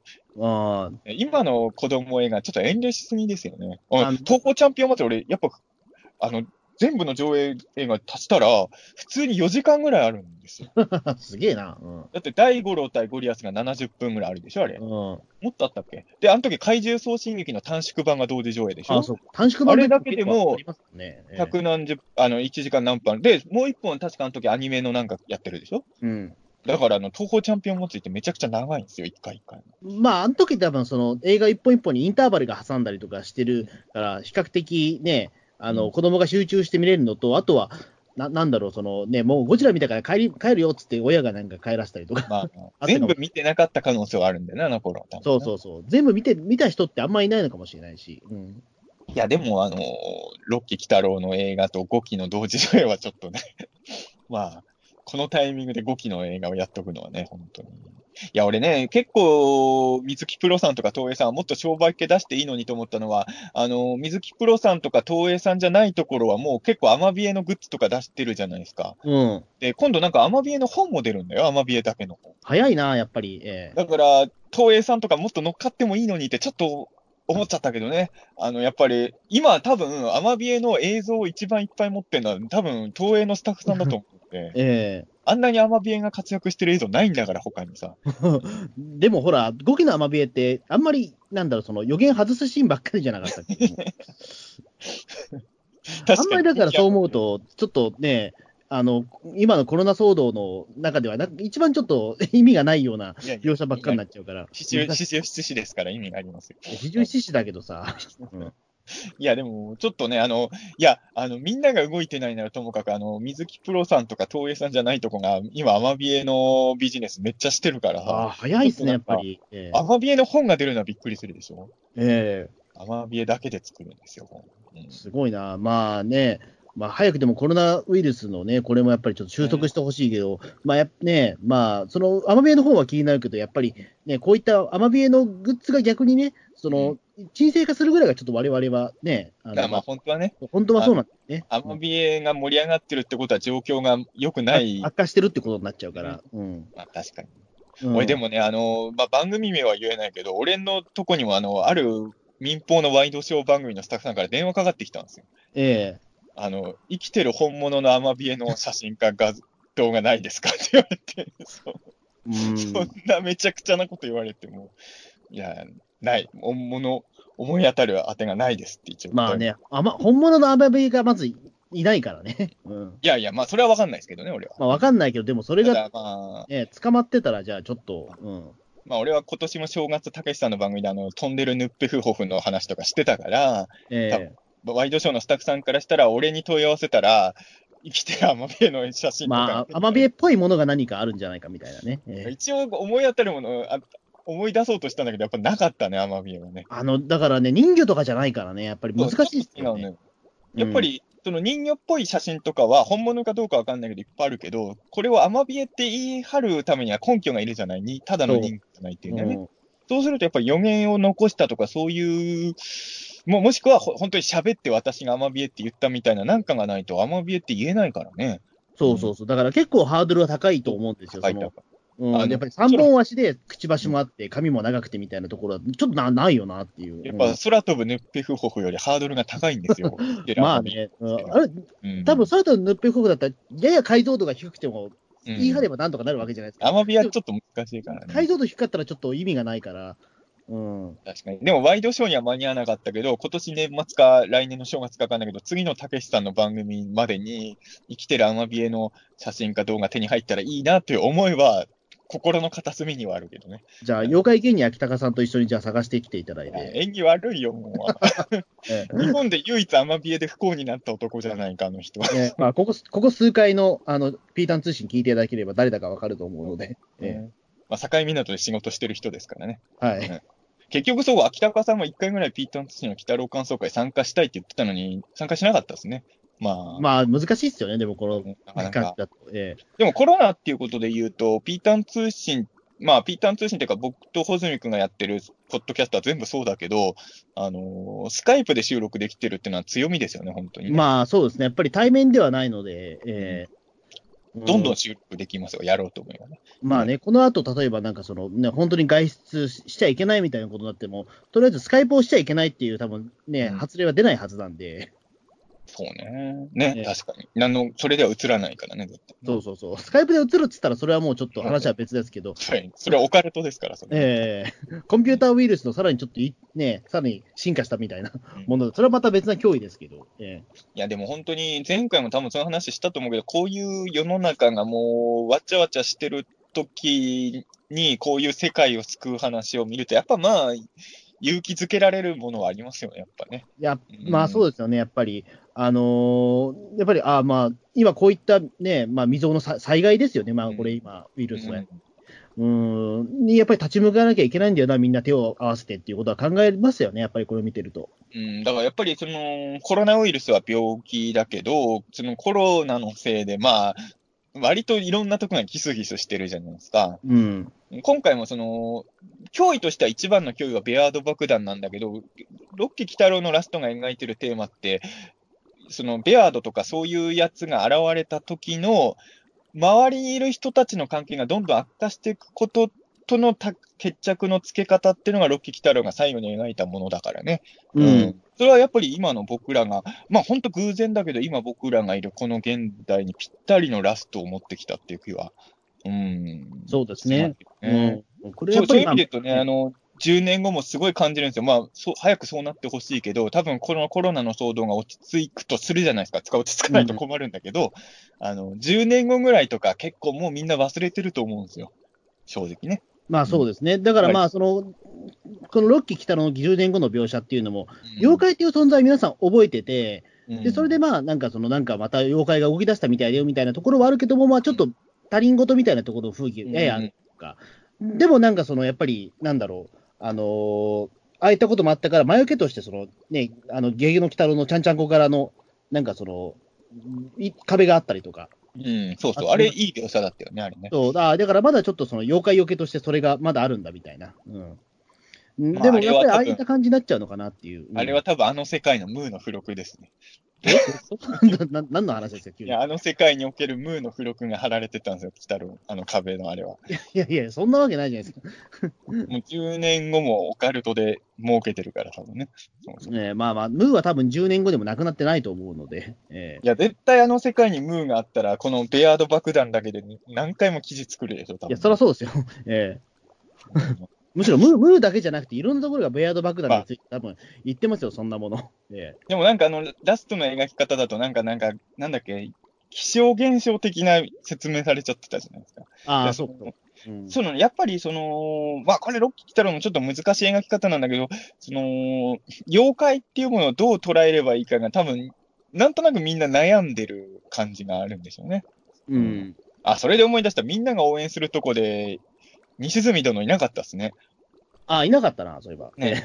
え いい あるでしょ、あ妖怪。ままーちゃんだ、まーちゃん。えー、西住とはいないけど、まーまーちゃんね。えー まーちゃん。えだってあれ説明が必要ですよ。だから、ね、あの、西住殿の声やってる、あ淵上舞さんのキャラクターのま、まーちゃんですよ。えピーターン通信聞いてる方わかるでしょ、西住殿。ーまあ、いいか、えー急に。えでも急にまーちゃんって言った方が多分伝わる人少ない。まあ、そうです。だ、誰ってなりますよね。えいや、でもあの、一番ある意味妖怪と人間の共存成功してた子だと思うんだけどね、あの子ね。うんーまあ、出てな逆に、出てなかったよね、まーちゃんね。いた？どっかに。わかんない。いたかもしもしんないけどかしたら。端っことかにいたかもしれないけど、俺は気づかなかった俺もそん、ちょっと存在忘れてましたね。うん、まーちゃん。あ、そういう意外なところで言うと、花子さんとか出てなかった気がする。いた？あ、そうでしたっけ？花子さん、あの、エンディングの歌では目立ってたけど、あの、応援するシーンにいたっけ？お俺が見逃してるだけかな。いやち、ょっとあそこね、うん、まあ、いろんなキャラがいたから、俺も単に見逃してる可能性は結構あるとは思うんですけど、うん。うんね確かにね。妖怪アパートの人らはすごい目立ってたじゃない。うん。うん。だからまあ、そこのね、なんか、ああいう、まあでもいろいろ思い出すね。そうなんですよね。そうですね。うあんなキャん。ラもいた、こんなキャラもいたみたいな。うん。ね。うん。だ本当にだから、ここ最、まあ最後ね、その、まあ、やっぱロッキー、まあ、やっぱ全体は、ちょっとネズミ男の影が薄かったけど、うん。やっぱ最後の最後で見せてくれましたね、すごい。まあそうですね。うん。あの、もう先週ちょっと不安になったんですけど、これでネズミ男のドラマ終わりかなと思ったんだけど、そうそう、吹っ飛ばされてもうこれ死んじゃったのかなみたいな。でもまあ、死ぬわけはないんだけど、ええ吹っ飛ばされたシーンに関して言うとさ、我々も先週散々言ったけどさ、あの、要はあの、吹っ飛ばされる時にアニエスたちが猫娘とマナしか助けてなかったじゃない。そうそうそう。ええそれなのに、今週だと普通にネズミ男に声かけに来てくるのは、ちょっとお前らってちょっと思っちゃ う。そのな何ネズミ男もそのアニエスの杖乗っかって笑ってんだよみたいな、なんか他言うことはないかみたいな、ちょっと一発殴らせるぐらいのこと言っていいちと思うんですよ。ょっとね、アニエスアデルはちょっとひどいよね、ちょっとあれもね。うんやっぱりちょっと外人はちょっとドライなんですね、やっぱり。ネズミ男じゃねえよと思って。その いや、あれちょっと、やっぱあの時助けなかったのおかしいよね、どう考えてもね。うん。とは思いましたけど、まあでも本当ネズミ男今回、やっぱ見せ場がいっぱいあって、まああのー水木先生の、まあ、名台詞みたいなことを、あの、鬼太郎キャラの誰かに託すとしたら、まあ、やっぱネズミ男なんだろうね。それね、そうですね。ね。で、あと、あれなんですよ、その今回、ネズミ男の声やってる古川敏夫さんって、あ、の、ま、もちろん戦争の従軍経験者ではないんだけど、うん。あの、お兄さんが、あの、従軍されてて、え、そうなの？それで戦死されてる方なんですよ、実は。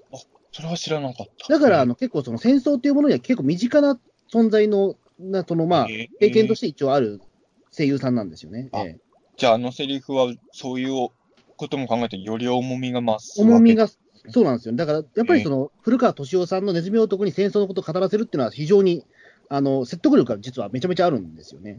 その話は知らなかったけど、それ聞くともう全然意味合い変わってきちゃうね。なるほど。うん。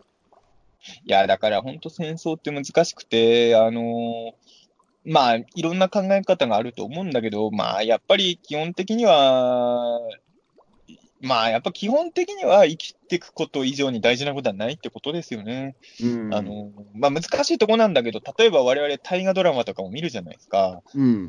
歴史ものとかにおいては必ずしも命、命をかけてやることもあるっていうものをかっこよく描く物語もあるし、それはそれで僕ら感動することもあるわけじゃないですか。うん。難しいとこだなと正直思うんだけど、やっぱり、でも究極なところ行くと、やっぱり、やっぱり生きてご飯食べて寝てより大事なことはやっぱないよなっていうのは本当に、まあ自分もそこは、まあ水木先生もそうだと思うけど、一緒かなと思うけどね。う。ん、ねそうですよね。やっぱりだから、その、水木しげる伝とかでも、やっぱりその、ね、中、まあ、やっぱりその戦争行った後の、やっぱりその、ちょっと、と、その、まあ、日本に戻ってきた後の、な、なんだろう、その、やっぱ貧貧乏で大変そう、大変そうなんだけど、ちょっとほのぼのした感じがあるじゃん。やっぱり、いや、本人は相当地獄だったかもしれないけど、うんなんかすごく、ちょっと楽しそうだなと思ってしまった自分もいたんですよ、読んだ時ね。うん。あまうん、やっぱりだから戦争ってやっぱりもう施設にね、尽くしがたい、やっぱりその、あ、まあそうやね。うん、もう恐怖とかもあるんだと思うんですけど、うん。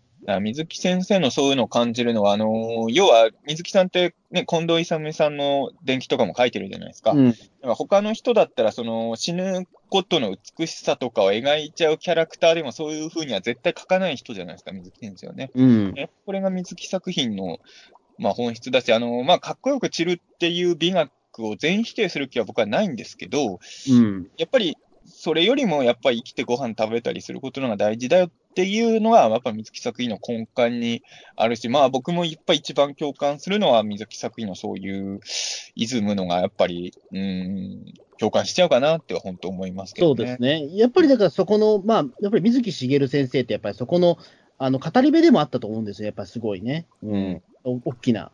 うん。その方がやっぱりね、まあ、今今でもこうやってアニメになってるっていうのは俺すごいなとは思うし。うん。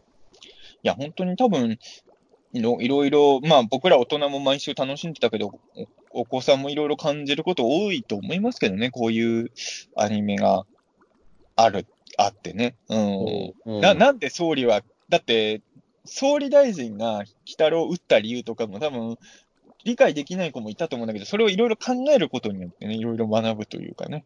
うん。まあね、まあ確かにそのね、もう好き嫌い、結局その理屈じゃなくても好き嫌いで全てっていうのはもうなんか、ね、やっぱり、なんだろう、もう、本当は良くないんだけど、でも結局そうなんだよなっていうね。うんうんでも SNS とか見てると本当そうだなと思うもんね。まあね本。当最終的にはそれが理由でけんも終わらない揉め事っていっぱい起きてるからね。うん。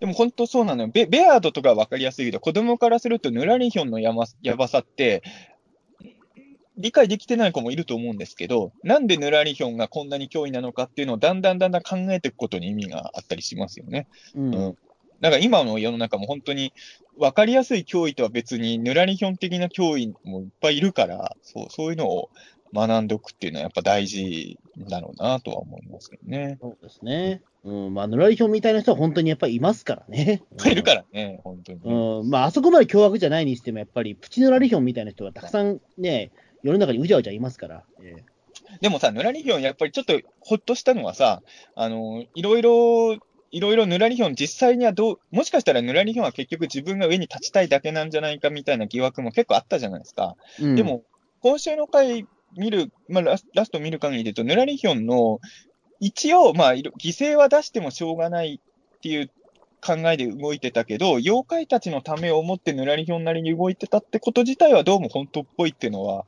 ちょっと嬉しかったね、やっぱね。うん。やっぱ自分が天下取るためとかだと、途端になんかもう歪償化された悪役になっちゃう。そうですね。うん。だから、あくまでも鬼太郎たちとは、ちょっと、うーん、やりたいことが違ってたけど、ぬらりひょんとしては、やっぱりあれは、やっぱ最後までぬらりひょんは自分が悪役とは思ってないんじゃないかな。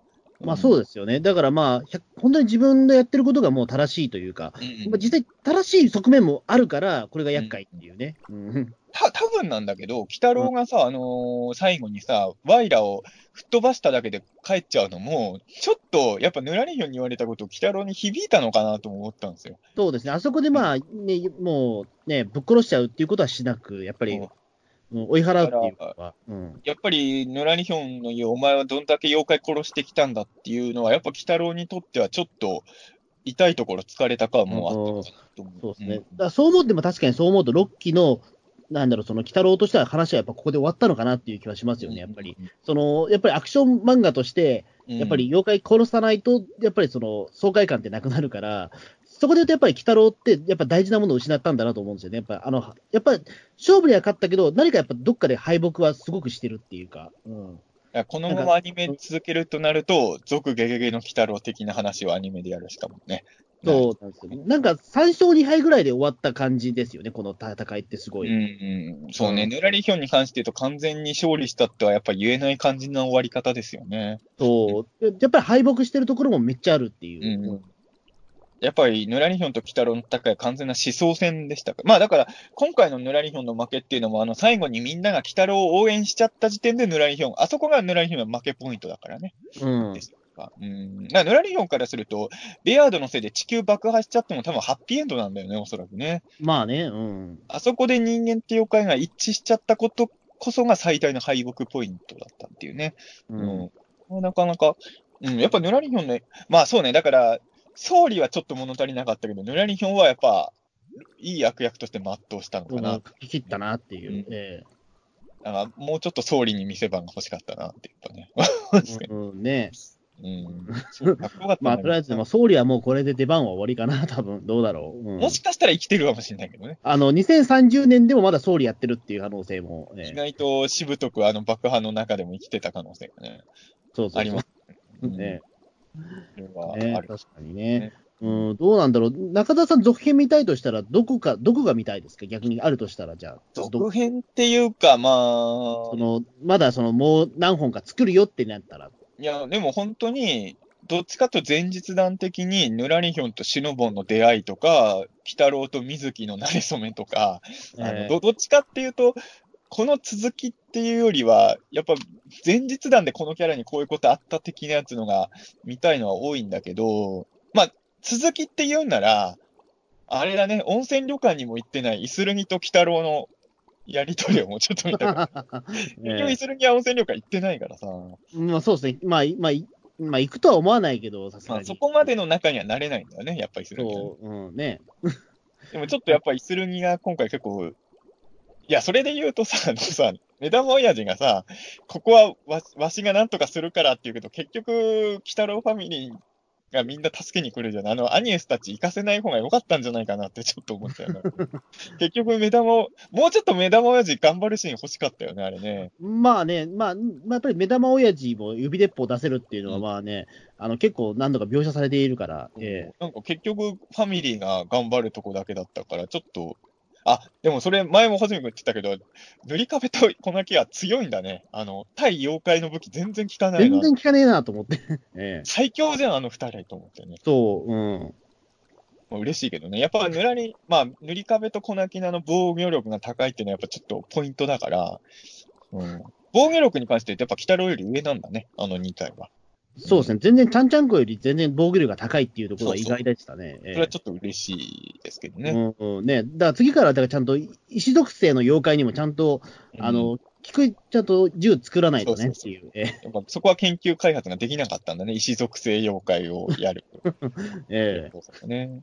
え、み君はこれの続き見るとしたら、ど、どういうの見たいの？あでも僕はでも普通に、あの、なんだろう、なんだろう、その97話のあったうちの、やっぱりその、うん2年目の最初は、なんだろう、2, 2年、なんか、ふ普通になんかその後日談とかじゃなくて、うん当たり前の一本をもう一回作りたいぐらい、見見たいな、特別な回じゃなくね。特別な回じゃなくて、うん。でも、ということは、マナは記憶失ってるんですね。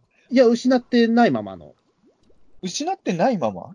いわゆるだからその、ええっ、と、なんかわかんないけど、68話のと69話の間ぐらいの、そういうことな。るほどね。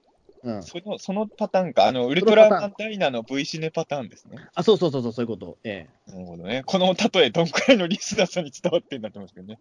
え。なんかそっちで、ね、いや、なんか、ま、マナっていう存在を、なんか忘れたまんま、その、鬼太郎って、多分ロッキー鬼太郎ってもう語れないと思うから、多分。まあね。うん、だから、97話の直直後の話って何が、もしそれやるとしたら、やっぱあんまロッキー・キタロっぽい。あ、俺、それで思い出した。見たかったキャラいた最終回も、他にも。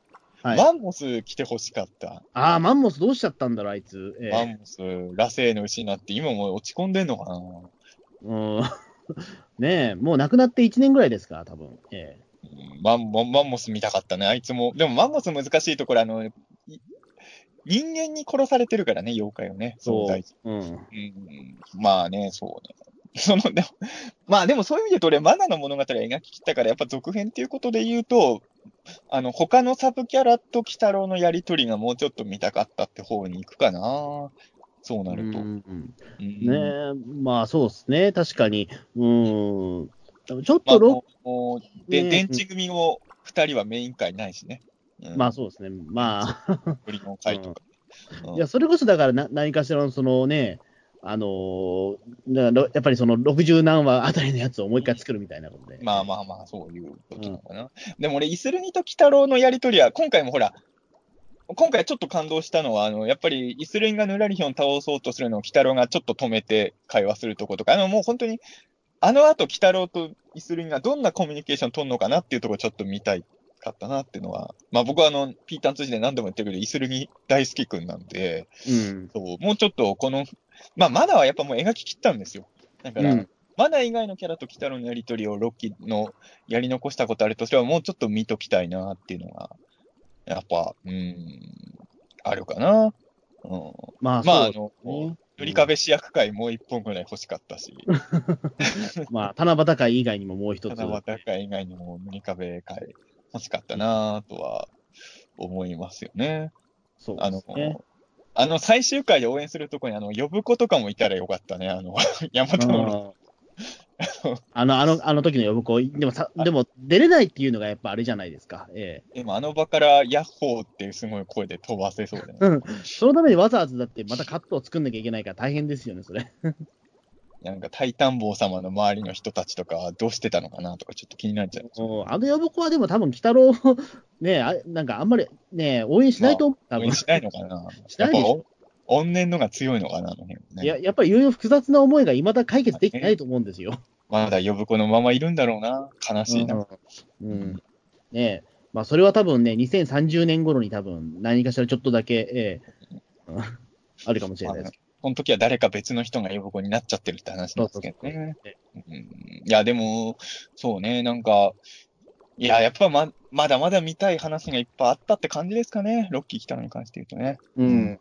ちょっとこれで終わりっていうのがやっぱり未だにちょっと信じられないというか、劇場版とか作んないのかね、本当に。うん、まあ、どうですかね。確かに劇場版とか。まあ、見たいは見たいけど、やっぱどこをね、切り取るかというところだと思います。大怪獣ですよ、大怪獣。そう、そう、そう、ロッキー同行の、その、このキャラとこのキャラじゃなくて、まだ原作でやってない話がいっぱいあるから、ああ、そうか。ロッキーの世界観で大怪獣やってほしいよ。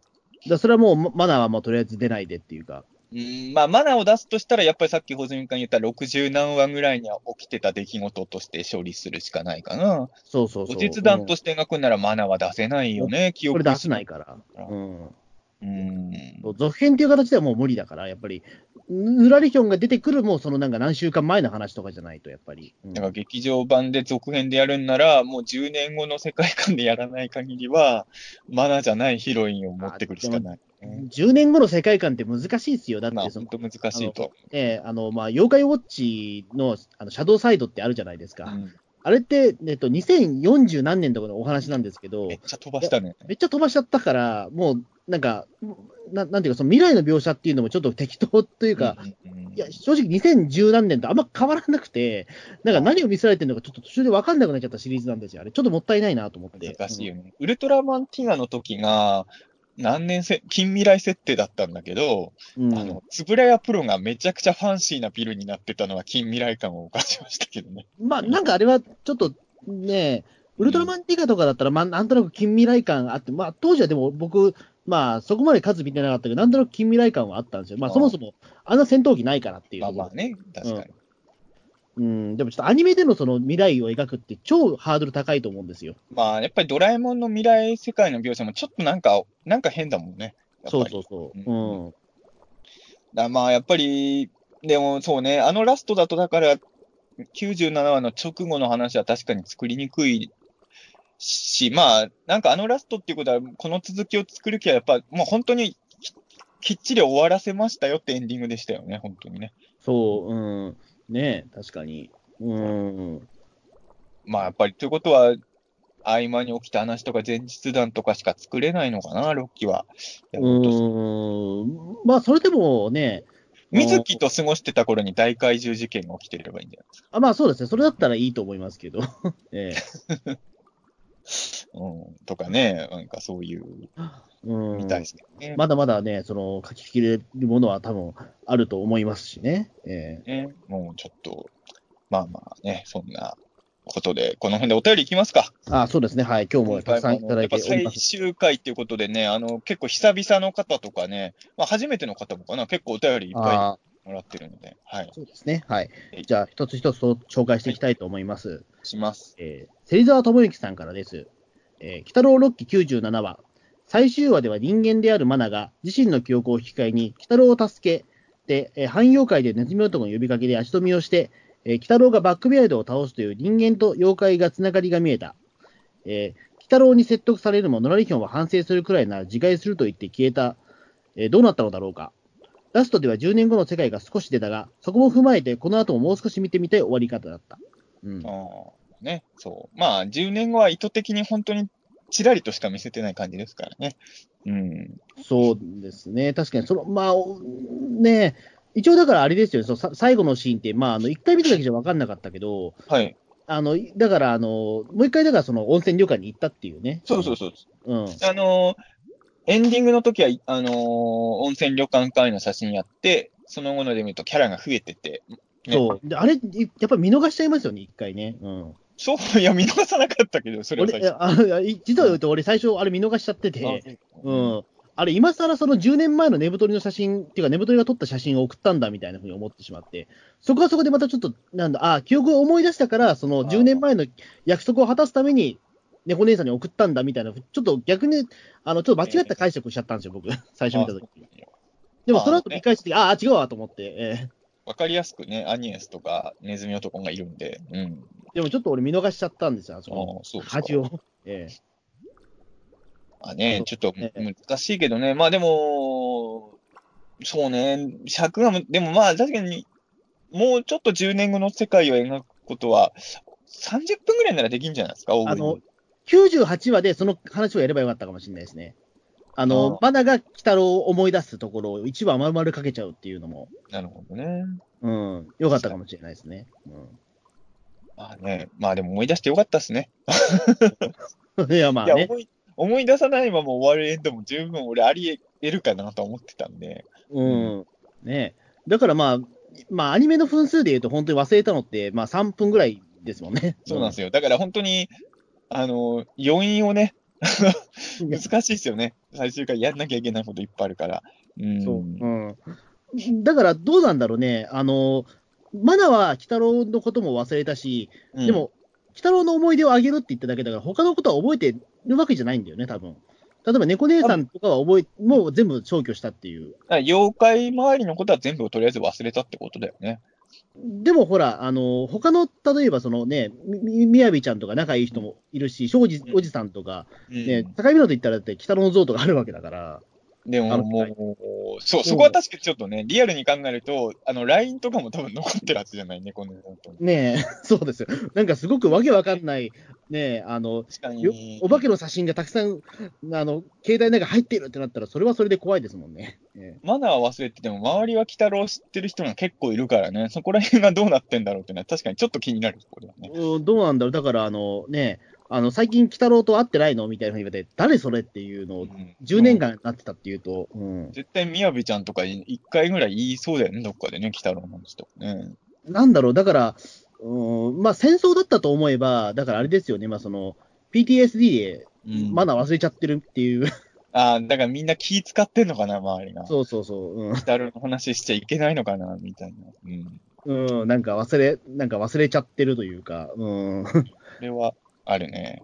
うん、そう、なんかショック、なんか、なんかいろんなことがあって、ショックで忘れちゃったみたいな。うんちょっとね、確かに、でも記憶消えてる間のマナの10年間でも、1、2話ぐらいなら作れそうだけど、要は、鬼太郎がマナの知らないところでマナを守ってる話とか作れそうじゃないですか。うん、そうですね。まあちょっとだから、そのね、通行人としてマナーがいてっていうのもありだと思うし、うん。もうやっぱお思い返せば、結局、ロッキー鬼太郎がハッピーエンドで終わったのはワイラのおかげですから。まあ、ワイラがいなかったらマナーそのまま忘れてるというか、マナー死んでた可能性もあるのか、つまりロ、ロッキー鬼太郎のテーマは、あのーアンハッピーエンドに終わりそうな話をハッピーにするのは茨城だっていうのが結論ですよね。だ鍵を握ってたのは茨城だったっていう。え世の中を幸せにするのは茨城だっていうのが2年間かけて描いた物語の最終メッセージだったえうん。ねね調布、ね調布からね、茨城の妖怪がなぜかいたっていう。ええ最終回はでもあれだよね、あの、七種とか西洋妖怪編の時はあんなに最終決戦調布だってやってたけど、2年目のラストはあんまり調布を押さなかったですね、そういう意味ではね。まあ、さすがにね、あの、ななんだろう、その、機動隊がやっぱり調布に集合してるのはやっぱおかしいから。ああ、そっか。ちょっと見たかった気もするけどね、なんかね。え見たかったけど、やっぱ怖いかな。調布に機動隊が集まってるシーン、怖いもんな、確かえ うん、ねあんまり、だから、その、壊すものがなないから言ってしに。まうやありますよ、調布壊すもん。パルコ？パルコだけじゃないか。今、いや、パル、それは、それは、ね、5、6年前までの調布で、今、パルコのね並ぶぐらいの大きさのビルいっぱいあるから、今。ビッグカメラ。ビッグカメラとかもあるし、あの、4DX なら映画館もあるし。それ3つ壊したら終わりですよ。田作りもあるよ、田作りも。田作りそんな大きくねえしな。いや、ちょっとね、うん。いやうんやっぱ1年目のラストの、調布だっていうところ、ちょっと盛り上がったじゃない、やっぱりね。うと俺、最終回も調布だ的な盛り上げポイント、どっかにあるかと思ったけど、それこは全然なかったんで、ちょっとむしろ意外だった、俺、それは。そうですね。まあ、調布ポイントとしては、まあ、その、あれですよね。まあ、やっぱり、えっ、と、まあ、その戦争が終わった後の、まあ、まあまあまあ、いる、まあ、札天神神社はまあ思いっきりあったっていう。そこは調布だったけどね。うんうん。戦争の舞台は、まあまあ、でもあれだよね。西洋妖怪編の時とか七次元と比べても、今回は本当にあのーさっきも言ったように、戦争描写がちょっとハードだったから、うん、確かに調布でやるとちょっときつかったかもね。それはね。うん、ね。あの、ロッキー来たらちょっと調布を応援するアニメってニュアンスもあったから、確かに、あのハードさを調布でやっちゃうのはまずかったのかもしれないな。ね確かに。うん。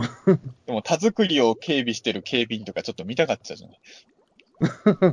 ねうん。ちょっと見たかったけどね。確かにね。うん。うん、だ俺とか図書館に行きたくて、ね、開けてくれっつってるけど、ね、そうそうそう。止められるやつとか言ってでしょ、妖怪だと疑われて撃たれるんですよ、あ、そうそう。ね。お前うん妖怪だろみたいな。変な格好してるし。うん、2週間に1回、調布のね、田作りの図書館行ってますから、僕は。帝都物語の格好してるし、お前妖怪だろ。ってじゃあ全然仲間じゃねえかよっていう、えでもよく考えたら、帝都物語の人は妖怪じゃないんだよな、あれね。えまあね、ええ。ええ。ま、まあ、普通の人間ですから、え普通の人間なの、加藤えあ普通あ加藤は人間じゃねえかね、普通の人間じゃないけど、ええ魔人、魔人、魔人と妖怪って違うのかな？もうその辺がよくわかんない。い。えじゃあ次のお便りお願いします。えはい。えー、ゆうすけさんです。えー、鬼太郎最終回を視聴。2年間見続けてよかったと思える最終回でした。えー怖い話はとことん怖く、女の子は可愛く、原作要素の拾い方、アレンジなどありますが、物語をちゃんと締めたという意味でも、平成時代の鬼太郎の最高傑作だと僕は思いました。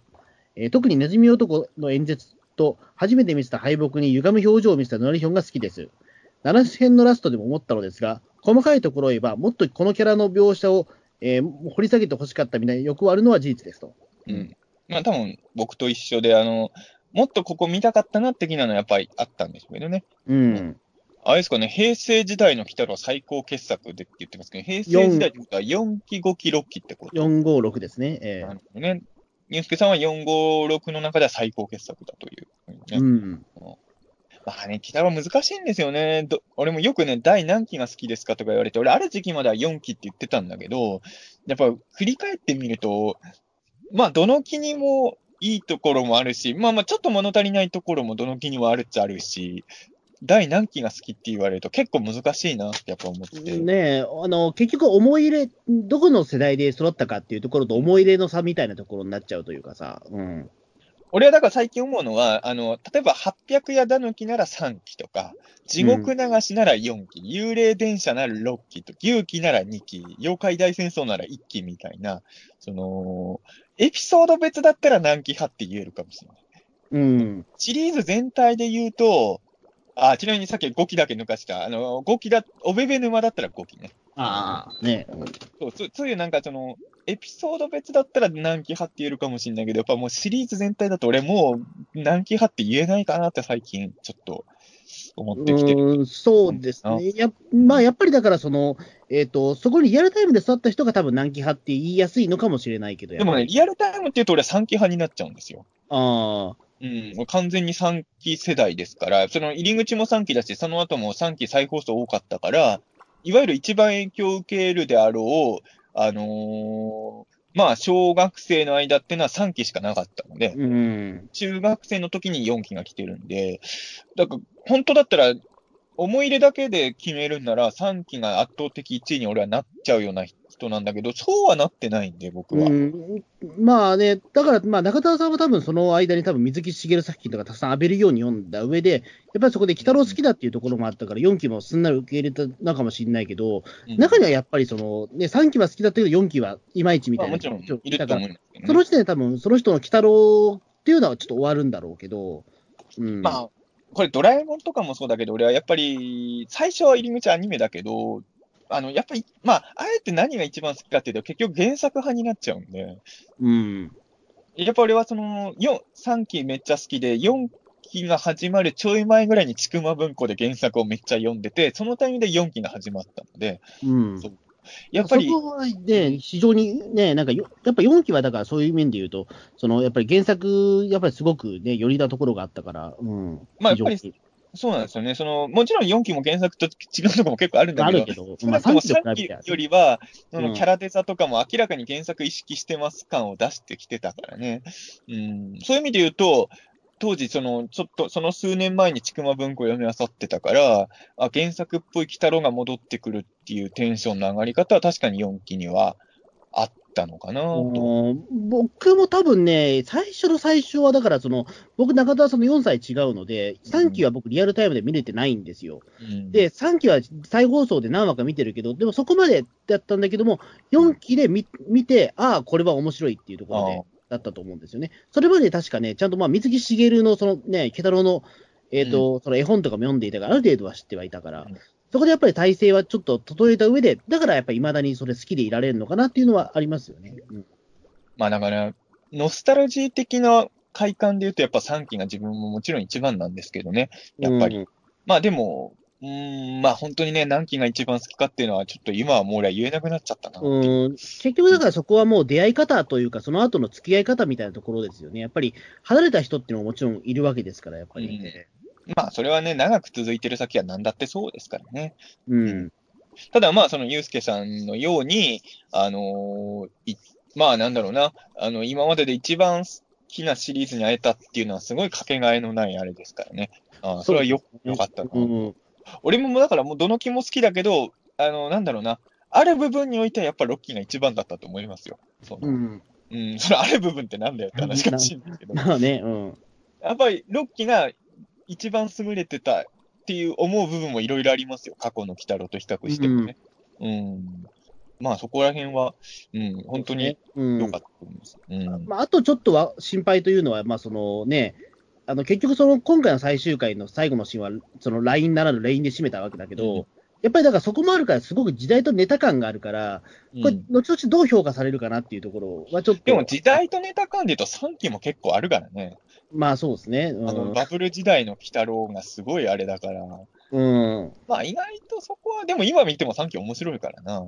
まあそうですね。うん。だだからそこでちょっとね、ちょっと伝わらないようなで事態になっちゃうと、ちょっと心配かなみたいなところはちょっとあったけど、この最後とか。うん。何このね、あの、わかんない。未来とかになったらもしかしたら、そのね、あの、スカウターみたいにね、め、メガネで全部やり取りするみたいな時代になったら、なんでこの人たち、なんかこんなかまぼこみたいなの持ってんのみたいな時代になった時にどう思われるかなっていう。うんどうどうなんだろうね。でもまあ、どうなんだろうね。まあそれは俺はもうわかんないね。この現代の時点ではそれは。まあ、とまあ、ももしかしたらもう全部そのあたりね、だあの、まあ分かった上で見てるのかもしれない。今の子供がどう思うか知んないけど、もう携帯電話がない時代のドラマや映画も僕らはまあ普通に見れるじゃないですか。だからまあ、うんそんなに気にならない気がするけどね、そういうものは。まあね、確かに。うん。まあちょっとね、そこは。まあ、とりあえず今現在で言うと、やっぱりロッキー来たらすごいいい終わり方だったと思うし、まあ最高傑作だと思う人がいるのも、全然、そう、そういう人いっぱいいるだろうなとも思うぐらいのものになったなとは思います、本当にね。そうですね。うん。じゃあ次のお便りお願いします。はい、えーウルトラゼロさんからです。ゲゲゲの鬼太郎最終回を視聴。最終章は4話かけた方が良かったかなと思ったり、結局、荒猿の地の影は鬼太郎だったりと残念な部分はありましたが、最終回の主役であるマナ、これまでのキャラ総登場は総決算で感無量でした。戦争が起きても時間を戻さなかった結末は、えー先に幻の記者をやった意味もあるし、何より戦争し、えー戦争しても腹が減るだけだと水木しげる先生の受け売りをぶっ飛ばすまでいかなくても腕を負傷していたネズミ男に言わせたり、失ったものは戻らない事実を突きつけていて、ロッキーらしい判断だと思った。えー、鬼太郎はいつかまた会えるが、猫姉さんやマナは今回で最後。なので切ない別れで終わらず、魔女姉妹も加わった温泉旅館の写真で終わって本当に良かった。あばよロッキーよろしく7期。そしてこの番組で、鬼太郎の感想を送れたことは大変楽しかったです。今まで読んでくださってありがとうございました。ああ、なんか最終回っぽいお便りですね。えー 今までお便り読んでくださってありがとうございましたっていうね。なんか、最終回なんでね、こうやってお便り読むのももう、ラストかもしれないよね、本当にね。まあね、そうですね。まあ少なくとも、鬼太郎の新作はもうしばらくないので。うんえあのーそうか、俺、全然意識してなかったけど、もしかしたらネズミ男の腕を怪我させたっていうところも、ちょっと水木先生の分身にさしたかったってこともあったのかもしれかなないね。左腕だったかなえ、まあ、どっちだったかな？ちょっと今パッと出てこないけど、でうんも確かに腕を怪我させてたっていうのはね、確かに、ちょっと言われてみればそういう視点もあるんだとは思いますね。ううん。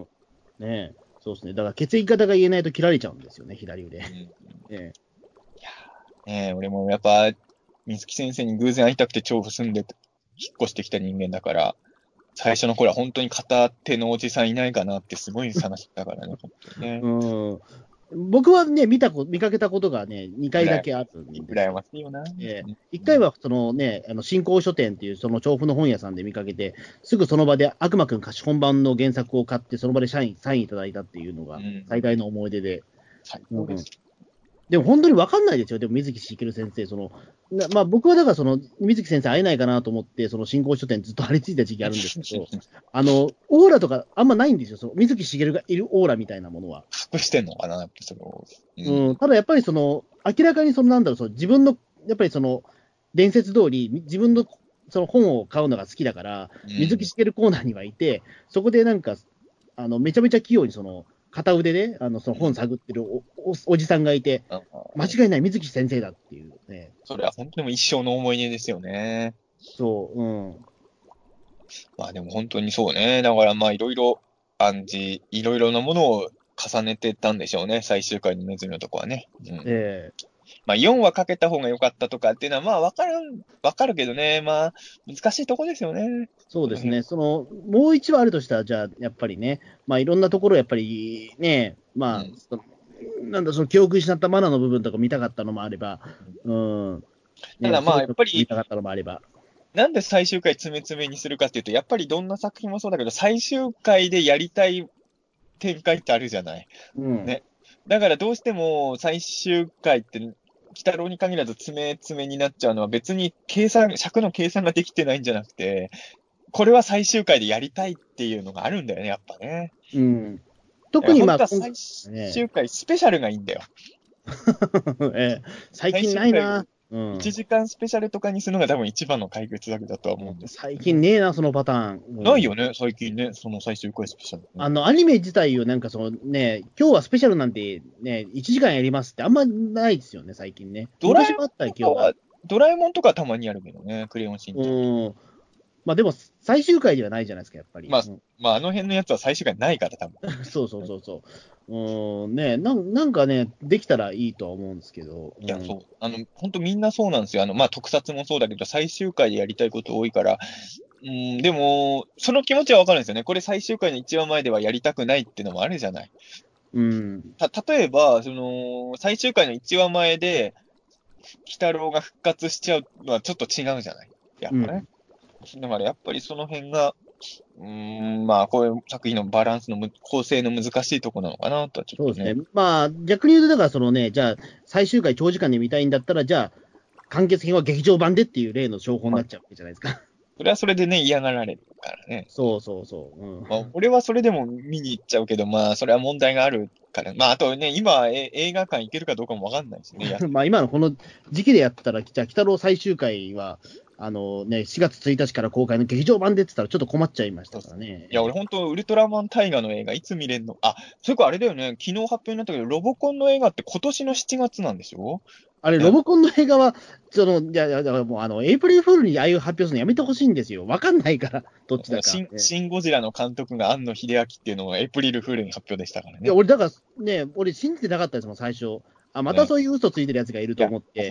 でも確かに、いつも思うんだけど、俺4月1日の発表される企画の情報って二度手間だからさ、本当やめてほしいですよね。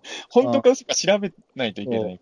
あの、うん今年で一番そのね、ま、ま、そのびっくりっていうか、そのね、あの、どっちだかわかんなくて、ちょっと困ったのは、あの、高野八生さんがウルトラマンアグルの、あの、純烈入り決定っていう、あそんな流れてたんだ、の今高野八生さん本人がツイッターでやってたんですけど、それがね、なんか、えっと、ハッシュタグで、エイエイプリルフール高野菜っていうハッシュタグで、あそれ4月2日にやってたんですよ。ああ、高野菜。これ分かりづらいなと思って、俺、本当に信じたんですよ、最初俺。でも、ハッシュタグエイプリルフール高野菜があるんなら、まあ、エイプリルフールなんて分かるでしょ、そら。いや、でも俺分かんなくて、うわ、マジかと思って。ええまあありそうだからね。あってえもおかしくないもんね。えそうそうそう。えなるえほどねもうあああいうの本当ね、やめてほしい。ええまあでも、エイプリルフールは本当ね、俺、エイプリルフールは本当意味が分かんないって最近すごい思うんですよ、そもそも。うん。あの、もう、つぶらやプロがめっちゃノリノリでやってた頃だけですね、エイプリルフールが 楽しかった。今思うとねつぶらやプロのエイプリルフールも、でもあれ、なんだろう、エイプリルフールじゃないですもんね、言ってみれば。たまあだのネタをや、ネタの大喜利大会ですもんね、あれ。エイプリルフールだから、でもあそこまでやってくれれば、なんか、いいじゃない、大喜利としてもね。ああいう大喜利なら。でも、今のエイプリルフールはちょっとね、難しい。あと、まあ、俺、オカルトの仕事もやってるからさ、あの、エイプリルフールに作られたネタが真実として何十年後も伝わってるパターンが結構多いんですよ。あれもうめんどくさいんですよ。俺もすごい騙、俺が生まれる前に作られたエイプリルフールの嘘に騙されてんだから、俺は 今だ。本当ああいうの勘弁だなと思う。そう、ね、だからなんかその、最近はだからツイッターとかでも、うんあの、昨日こういった、なんかその、ツイートがバズりましたみたいなやつで、4月、それが4月2日で上がってくることがあるじゃないですあか。あ、わかるわかるわかる。ビビりますよね、あれ。ねそうそうそう。やめろ、やめろと思いますよね。4月1日以降に目にしちゃう可能性もあるからさ。そうそう。あの、できれば俺そういうのってなんか消しちゃった方がいいんじゃないかと思うぐらい。そういう意味で言うと、鬼太郎の公式アカウントとかはエイプリルフールネタやらないんだね。あ、でもほら、1年目の時やったじゃない1ですか年の。時やってたっけなんか4。月1日って、ほら、うん鬼太郎の第1話の放送日だったけど、うんあの、その時確か公式ホームページが水木園のその全員集合写真あーなってたね。うん、ことやったじゃないですか。今年はや、やんなかったね。まあもう終わっちゃったし、っいてや、いうのも終わあるし。終わってってもまだ、まだ公式アカウントは動いてんだからやってもいいじゃないですか。まあ、まあ、でも2019年もやんなかったですよね、それ。うん。確かに。初、初初年度だけか。うん。まあね、まあ確かに終わっちゃっエイプリルフールで劇場版とかやられても信じちゃうしね。そうそうそうそう。それはそれでまたちょっと問題が。うん。あの、ネズラの公式アカウントが、うんエイプリルフールネタで、ネズラ対ガラシャープ制あ作決定あれは面白かった。うん。それちょっと騙されちゃった、俺も。あ、マジやるんだ俺は、俺は、あれは鼻から嘘だなと思ってました、やっぱり。いや、やりそうじゃない、いかにも。いや、やるか。でも、ネズラですよ。だって、ネズラ対ガラシャープってやりそうじゃない？今だったらもうだって。ネズ、ね、だってネズラってでもね、そんな巨大なネズミ怪獣ではないからだって。でもなんか、あのネズラはなんか、ちゃんとした怪獣っぽく作るっぽくない？なんか、いろいろビジュアル見て。あ、そう、そうなんですか？うん。なんか、なんかそんな感じの見たよ、俺は。うん。ああ。まあ確かに、それはちょっと確かに、まあそういうふうに聞けば確かに、ネズラ対ガラシャープはちょっとうん騙されちゃうのかな、俺も。うん。まあね、だから、まあね、こういう、まあこういう時代なんでね、本当どうなるかわかんないですけど、ちょっと、まあ映画とかもやってほしいですよね。あのーでも今新作映画の企画立てんのもちょっと勇気いる時代かもね。あのーうん。作っても公開できるかどうかわかんないもんね、ちょっとね。うん。まあそうですね。まあとりあえず、ゲーゲの鬼太郎もね、まあこの今のそのウイルスの騒動で、あの、ゲーゲの感謝祭が延期になっちゃゃってますんで、え確かにね。えうん、いつできるのかや。ええ本当に。まあ、まあまあ、でも、うんなんか、まあ変な話ね。半年後にしましょう、仮にね。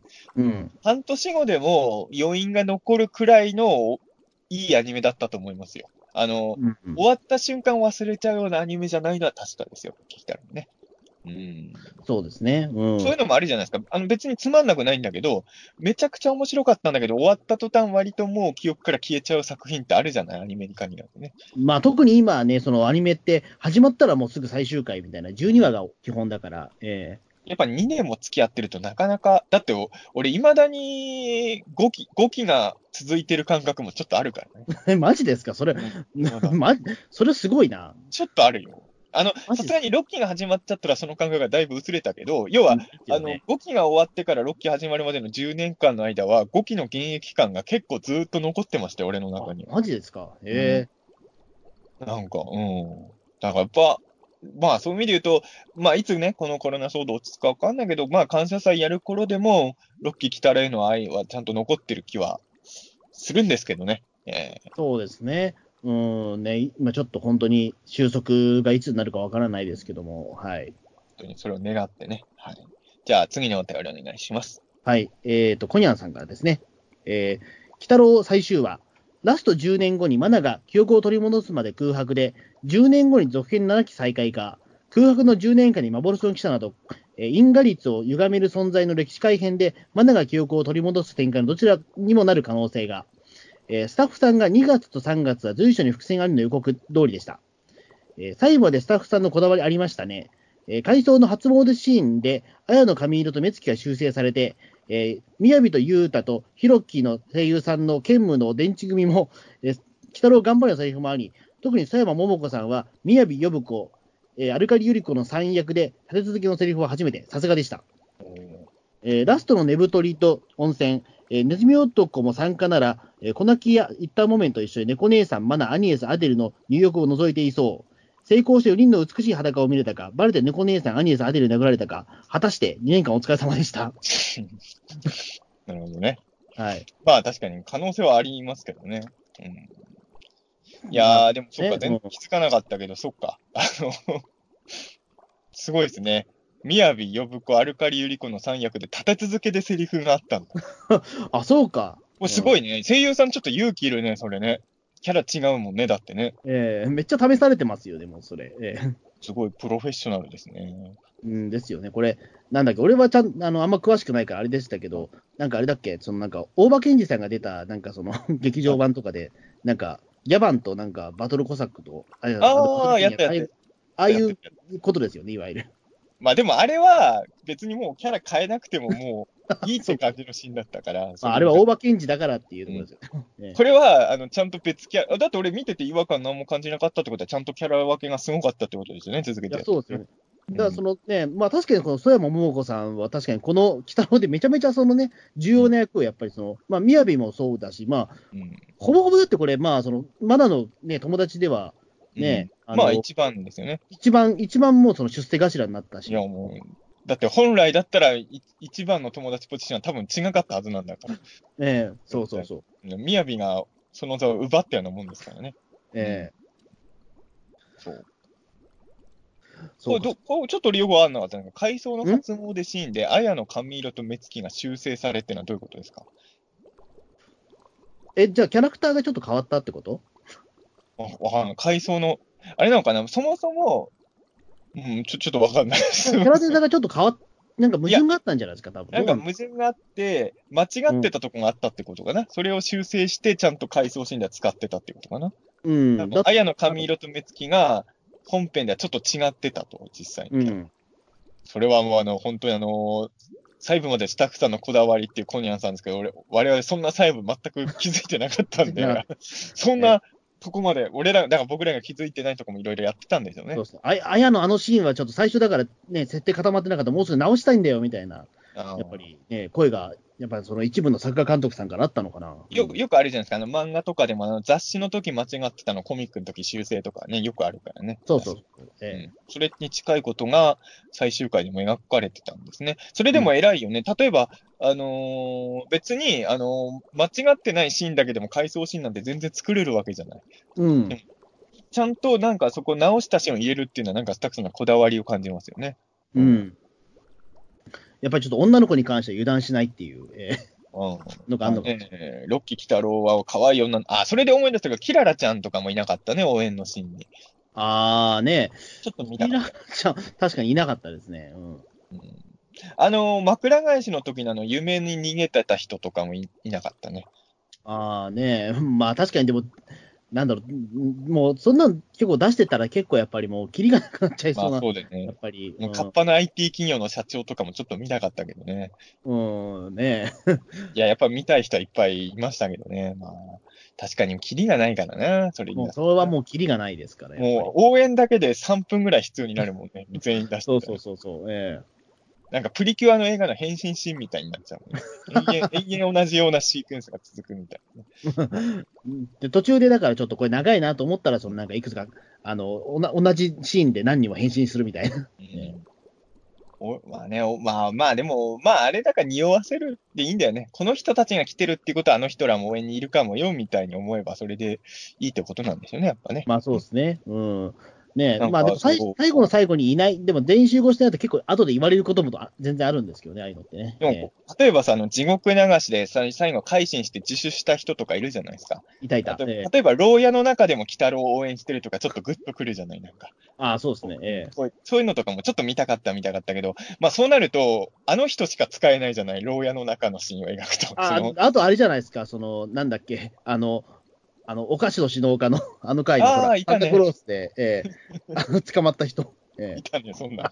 あの、あそ、あそこは別に、鬼太郎と接点ないから、ほぼあの人だと。まあ、そうですね。あの人と、まあ、そのね、ええ俺でもね、そう、サンタクロース会は、やっぱり、あの、ピーターン通信のその時も話したけど、やっぱクリスマスパーティーのシーンをビジュアル化しなかったのは絶対失敗だったよ。あの、あそこでちゃんとサンタのコスコスプレとかしてワイワイしてるシーンあったら、あの、回想のマナの鬼太郎の楽しい思い出にも入れれるわけじゃないですか。えやっぱあの、最終決戦に入る前の温泉会で急に仲良くなる前に、あの、クリスマスのワイワイしてるシーンをちゃんとビジュアル化しとけばよかったと、本当に。えああ、そうですね。うんまあ、あそこだったら多分、その、鬼太郎と、その、マナもうちょっと仲良くなれたような気がするというか、うん。一緒にクリスマスパーティーやってんだからね。そうそうそうそう、ええとやっといた方がよかったんだかなと、ちょっと思いましたね。まあ、多分劇中ではやってるんだろうけど、我々はそれ見れてないからね、その。だからまあ多分、ちょっとね、あの、最終的にまとめるために鬼太郎とマナを急に仲良くさせたなっていうふうに僕らどうしても思っちゃうんだけど、まあ、僕らの見てないところでは二人でなんかやってたんだよね、きっとね。まあね、そこだからやっぱり我々を見てない3週間の間のマジックがあったと思うんですよ、多分。ええその間なのかな？いや、ね、その前にもあったんでしょ？劇中で映像化されてまあ。多分そうだと思いますけど、えなんかね、多分もっと遊んでたと思うんですよね、多分。えうん。二人で喫茶店行ったりとかね、二人で田作り行ったりしてたのかな。調布だからさ、調布で遊べる場所ってどこなのかなと思ってさ、あのーまあ、あの、鬼太郎の世界には鬼太郎公園とか多分ないんでしょ？まあ、あったらおかしなことになりますから、ね。だから調布で、いや、俺が調布で普段遊ぶ場所ってどこかなと思ったら、鬼太郎広場と、あと俺どこで遊んでんだ、調布。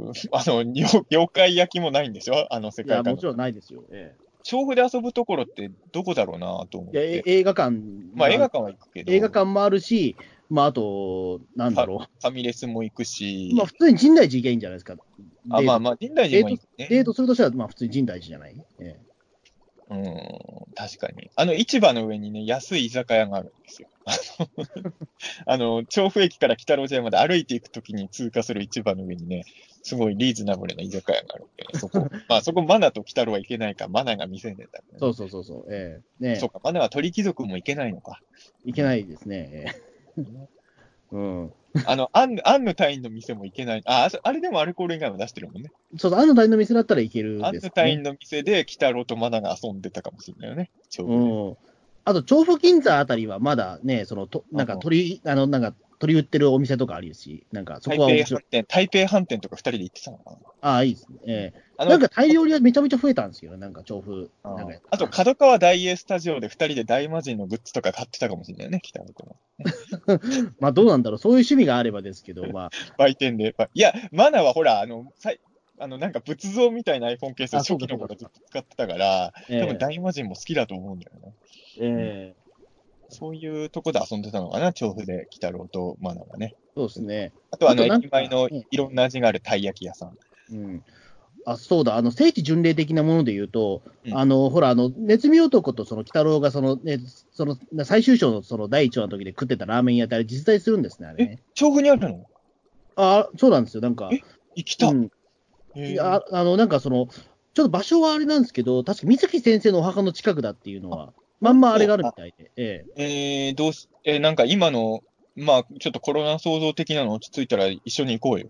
そうですね、なんかあの、やっぱりその、えっ、と、おお店の方も結構乗り気で、まあ、あの、なんかその、ファンの描いたその、鬼太郎のアートとかをなんか貼ってあって、えーあの、あじゃあ北郎ジェイコさんみたいなことは。劇中のシーンの再現ごっこっていうことで、穂積君が俺のとこにチャーシュー1枚入れてくださいね。え、俺、ネズミ男役なんですか、俺。ええそう俺はチャーハン多めに。あ、違う違う、俺がネズミ男役やるかあ、ら、そう穂積君が俺にチャーシューを1枚自分の俺にあげあげなきゃいけないんですよ。ええやだな。いや、それはやっぱり聖地でやっぱ再現したいじゃないですか、劇中人もね。うん。チャだって俺ーシューを。その後だってさらにその後俺総理に打たれるんでしょ？やだよ、そんな。いいや、その後の再現はないから、ラーメン屋のシーンだけだから、やいやいやいや。チャーシューをくれって話ですよね。あ、でもあのラーメン屋は確かにちょっと名シーンだから行きたいね。え五木先生のお墓の近くにラーメン屋さん、まあ、あの辺あってもおかしくないか。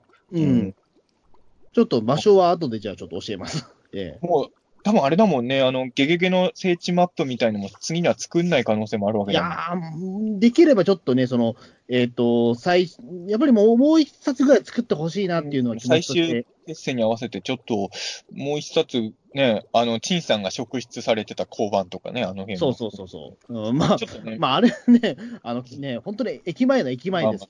ええ聖地マップは確かにもう一冊ぐらいは作って、完結編出してほしいね、それはね。そうですね。ええじゃあ次のお便りお願いします。はい。えー木村優さんからです。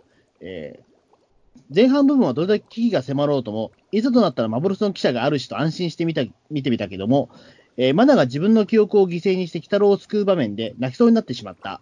一番最後の演出ではエンディングでも鬼太郎の悲しそうな顔の理由もわかり、そこからハッピーエンドになり、松本ハックスがモデルっぽい妖怪もなくなってなくてよかった。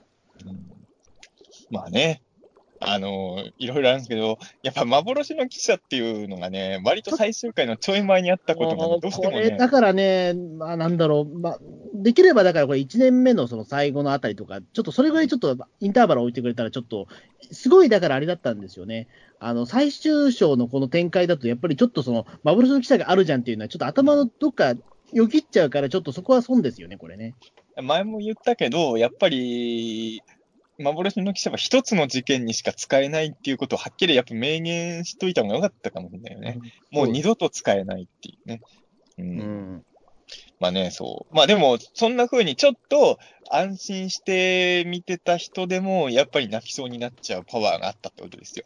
そうですね。これもやっぱり、やっぱり、あの、幻の記者もそうだけど、七紙編とかで追い詰められるのも見てたけど、やっぱりそれでも今回、こんだけハラハラドキドキしちゃったんでね。う。うんん。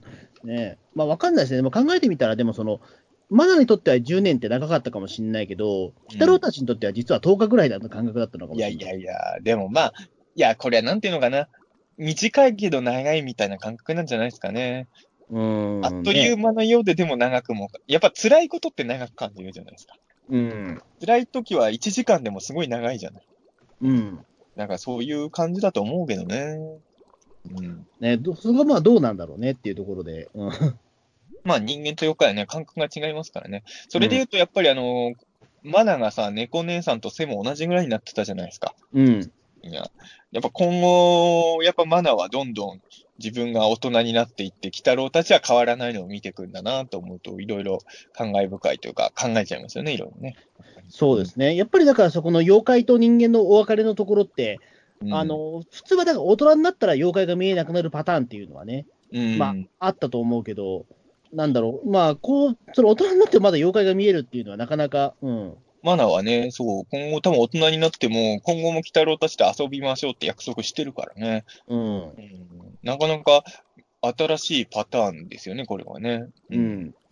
えっ、と、マナがだから多分もう24、5歳ぐらいになってるってこと？最後のあれは。えっ、と、今から、まあ、ちょうど10年後でね、マナが、ん？多分あそうですね14とかそんくらいですよ、そうですね、中学校2年とか3年とかだから、まあそうですね。24、5歳ですよ。うん。24、5歳のマナですか？犬山マナね。ええそうですよ。えうん、なんかいろいろ考えて、24、5歳ですよ。24、5歳で妖怪とめっちゃ仲良くってすごいよね。やっぱねえそれどうなんでしょうね、確かに。うん、ねえまあ、でも夏美さんもそんくらいの年でしょ、確かね。まあそうか。うん。そう、キャラクターもね、いていいと。じゃあ次のお便りお願いします。えーザクレスホビーさんからです。はい。えっ、と、ロッケ鬼太郎最終回、想像を超える展開はなかったものの、鬼太郎復活シーンとネズミ男が、戦争は腹が減るだけだというシーンで、気づいたらちょっと泣いていた。個人的にはマナちゃんと鬼太郎たちの別れの切なさの余韻がもっと欲しかったけど、来週から放送がない現実はリアルに切ない。やはりダークな世界観のアニメを、えー子供を見られる形で放送するという枠は、これからも絶対必要だと思う。えー子供の感性に幅が持たせられるし、制限があるからこそ表現の挑戦が面白い。ぜひ悪魔くんや水木作品じゃないけど、エコエコアザラケ恐怖新聞を日曜朝にアニメ化してほしい。そういえば、現世とアラザルの地をつなぐゲートは、丸岩の世界を思い出した。あのザクレス・ホビーさん、多分、えっ、と、ピーターン通信の鬼太郎監督には初めて投稿。初めてだったと思います。はい。えーザクレス・ホビーさんは、あのーあれですよ、あの、前、ピーターン通信のチラッと話したけど、甲府事件っていう甲府に出てきた宇宙人をソフビ化してる人ですよ。えうん、なんですけどね、ピーターン通信も聞いてくれてるみーあーたいで。ありがたいですね。え丸岩の世界はね、わかります。うん。ーうん、そうですね。確かに。言われてみれば確かにそうだったかもしれないですね。うんえーあれですね。でも、あの、エコエコアザラクは、まあ、とか悪魔かわかるけど、恐怖新聞って 大バッドエンドですからね。ねえ、うん。あのままアニメ化したら、ねえ、角田二郎さん、主人公にももう遠慮がないんですね。うん、ねえ。どうなんでしょうね。エコエコアザラクはでもちょっと、なんだろう、もう一回ブーム来そうな俺気エします実写化はやたらとやるけど、アニメとかにはなんないね、それはね。あのーそうですよね。でも、アニメの方が、でも、今の方が受けそうな気しますけど、実写よりも全然。うーん。まあ、俺はどっちも見たいけど、うん。まあ、俺正直エコエコアザラク、最初は実写から入ってるんですよ、実はね。やっぱり。あの、うん佐伯ひな子さんバージョンだけど、俺が。あうん。まあ、確かにアニメ向きの題材だとは思うけどあ、ね。本来はそうですよね。ううん。いあのデザインのまんまでもいいし、キャラデザ変えてもいいし、どっちにしても面白くはなりそうかなとは思いますし、まあ、あとは、悪魔くんが最近グッズも出してるでしょ？あ、そうそうそう。あの、悪魔くんグッズを、その、鬼太郎スタッフが、あの、なんか、えっ、と、現役の時になんか作ったものが、まだ、なんか、あれなんでしたっけ？あるんでしたっけ？だからちょっとなんか、ね、あの、悪魔くんのコンビニ本も出たし、なんか遅うっていう動きは感じるんだけど、新作はやんないのかな？うーん、どうなんでしょうね、確かに。まさかの水木先生生誕100年の作品が鬼太郎じゃなくて悪魔くんとかもああ、でもそれはでもちょっとあり得るかもしれないですね。でも2年前からでもそれ、なんだ、出しちゃうのかどうかは、またまああれですけど。ね。鬼太郎対悪魔くんやれば一番スッキリしますけどね。まあそうですね。確かに。まあ、そうですね。あのまんま作んなくていいけどね、鬼太郎対悪魔くんやるときはね。今、だから悪魔くんはやっぱりでも、もう一回だから何かしら説明しておかないと分かんないですもんね、でも確かにね。まあ確かに、ね。やるんだったら、その鬼太郎対悪魔くんやるんだったら。うん。やっぱり30年以上も動きがないから。うんまあ確かにね、もうそんな、まあ結局、鬼太郎だけにな、まあこれは藤子作品におけるドラえもんもそうなんだけど、まあ僕の世代はギリギリ、全部リメイクだけど、悪魔くんもカッパの三平も全部一応通ってるんですよ。まあ三平はあの劇場アニメだけど、うん、一応新作が全部あったんですよ、僕は。こ小学生の時に。でも、結局今、鬼太郎以外はね、まあ基本的にはない感じだから、そうですね。うん、だから鬼太郎以外はやっぱりゲゲゲの女房とかになってきちゃうから。まあうん、よく考えた。だから俺は、まあ俺は自分が水木しげる世代とか鬼太郎世代とは言えないと思うけど、よく考えたら、鬼太郎悪魔くん三平あって、ノンノンバーと俺もあったし、割とがっつり水木作品のメディアミックスが多い時代ではあったんだよね。まあやっぱりリリメイクがそのあたりにやっぱり連発したのもありますよね。だって、88年から89年のやっぱアニメってリメイクだらけですもんね。だっての、野良黒とかもやってたからね、普通にアニメうん、そうそう。ねえ、うんすごい時代だなと思いますけど、なんでああやってリメイクばっかだったのかなというのは。ね、あの頃は本当にリメイク多かったからね。だからうちの部屋にあったゴミ箱もお化けの九太郎のやつだったからね。藤子不二雄ブームがだからすごくね、ま藤子不二雄系は本当にいろいろあの頃は映像化してたからね。多分藤子不二雄ブームからだと思うんですけどね、多分ね、そのリメイク。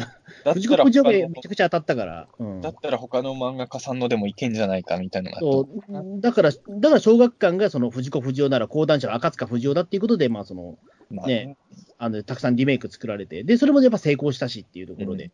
じゃあ次は野良黒だみたいな、ええ野良黒はあんまり当たんなかったですね。野良黒だ、水木しげるだになったと思うんですよ、多分、ね。鉄人28号 FX もその枠なんですからね。まあ一応リメイリメイクで言うと多分それになると。あれを鉄人のリメイクと見なすのが大変ですけどね。ねまあね、もう全然違うもんだからな。うん、でもこの間すごい鉄人マニアの人の家行ったんですけど、あ、マジっすか？ちゃんええちゃんと FX も置いてあったんで偉いなともう偉いですね。やっまあ、ぱ鉄人、一応鉄人だからって言ってましたよ、その人。ああね。うん、じゃあ、次のお便りお願い。あ、俺か、これは。えーあえこのやりとりも最後になえはい、最後ですから、はい。えアンさんな、俺が読まなきゃいけうんない。本当はあれなんですよ。あの、最近ピータン通信聞いた人はなんでこれだけ読んでるかわかんないかもしれないけど、僕あの、あの、ホズミ君が女性の口調で喋る人の読めないから、えあそうなんですよ。女性言葉で送ってくる投稿は全部俺が読むって言ってたんだけど、結局、アンさんぐらいしかそういうのがなかったんで、アンさんのだけ僕が読んではい、まあそうですね。ええー、アン赤色のハエと階段リードさん、ピータン通信とゲゲゲ、地球に接近し、核弾頭で迎撃された隕石、みたいに吹っ飛ばされた目ん玉大王の最後が、打ち上げ花火のようだった最終回見たよ。私、妖怪大使、私、妖怪男子と合コンできるのなら、ヌラ様を指名したい。妖怪招待賞の威厳と凄みに持ってかれたわ。赤色のハート。彼は生きて、七期に戻ってくださるはずよ。期待して待つ。だそうです。あなるほど。妖怪男子高校にヌラヌラ様が来てほしいというね。あ結構年上だと思いますけどね。年上っていうか、まあ、年上というと妖怪だからあれなんだけど、あの、見た目もね、あの、まあ、アンさんとは結構ギャップあるかもしれないですけど、うん。まあでも良かったですよ。こうやって女子の心をヌラ様がね、え捉えええあのー確かに、ぬらり、あの、バックベアードが倒されるとき、良かったんですけど、最後の爆発するときにもう一声欲しかったなとはちょっと思ったかな。あもうもう一声っていうと？あの、指鉄砲で、おあの、劣勢になったときにぬベアードがうわーみたい、うおーみたいなこと言うんだけど、うん爆発するときにおのれーとか言ってバーンってなって欲しかったっていう。ああ、そうですね。確かに。もう、なんかね、あの、もうあの時はもう完全に爆弾というかもう物体ですよね、ほぼほぼね。でもちょっと、やっぱ断末魔が欲しかったかなっていうのはちょっとまだちょっと理性は、やっぱりその、鬼太郎っていうことは理性、な鬼太郎が認識できるくらいの理性は残ってたけど、他のものはもうなかったというか。うん。あ一応、でもあのー吹っ飛ぶちょい、あの、ちまだ地球にいる間はまだベアードなんか叫んでたんで、うん。本当爆発するときにやっぱ、やっぱ怪人とかもそうだけど、爆発するときってセリフ欲しいじゃない、やっぱね。うん。うんだからちょっと、ベアード様がちょっと最後、最後ちょっと静かなのがね、ちょっと残念だなとはちょっと思った。でも宇宙に4体玉、これあれですよね、スペースベアードの伏線ですよね。うん。中途半端すぎって。え、じゃあ、コロナビールコロナビーム？そうそうコ、コロナビームを吐くスペースベア。シャレになんないですよね、今、コロナビーム。コロナビーム、ちょっと前、ツイッターのトレンドになったでしいやそうあなんかスペースゴジラ、ねそうなんかスペゴチ系のなんか盛り上がりがあんのかなと思ったらさ、まさかのさ、もうアホがさ、コロナビームとか言って騒いでて、警察に捕まったみたいなさ。それ、スペースゴジラ僕がやってたっていうことじゃないですよね、多分ね。でもスペースゴジラは怪獣だからの技名言わないんで、ライ仮面ライダーみたいに。ええギャオーですからね。えいやでも、俺だからコロナビームのトレンドのせいで、今日もさ、ウルトラマン80がトレンドになってたけど、ちょっとドキッとえした。ああ、そういうこと本当に80の話題かどうかちょっと疑ったもんね、なんかね。うんなんだろう、だから、あとはもしかしたら長谷川さんが、なんかね、病気とかになっちゃうとそっちのね、おごじ、あの、キラメージャーもあったからさ。はいけど、まあ、純粋に今日から YouTube で、あの、80が配信が始まった。非常に平和的な内容で平和な話題のトレンドだったんですごいよかった。っていうか、YouTube で配信始まったら、ウルトラマン80ってトレンドになれるんだね。すごいですね、そう思うと。ええそう考えると、80すごいね、と思って。まあ、うんね80やっぱウルトラマンってブランドはやっぱすごいんだなと思います、うん、ね。確かにな。うん、ね。確かに。あ、そうだ。あと、なんかちょっと俺は、おおちょっと面白かったのは、もしかしたら、あ前にもあったかもしれないけど、伊吹丸って、あの、うんイスルギのこと呼ぶとき、レイって呼ぶんですね。うんあ、そういえばそうだね。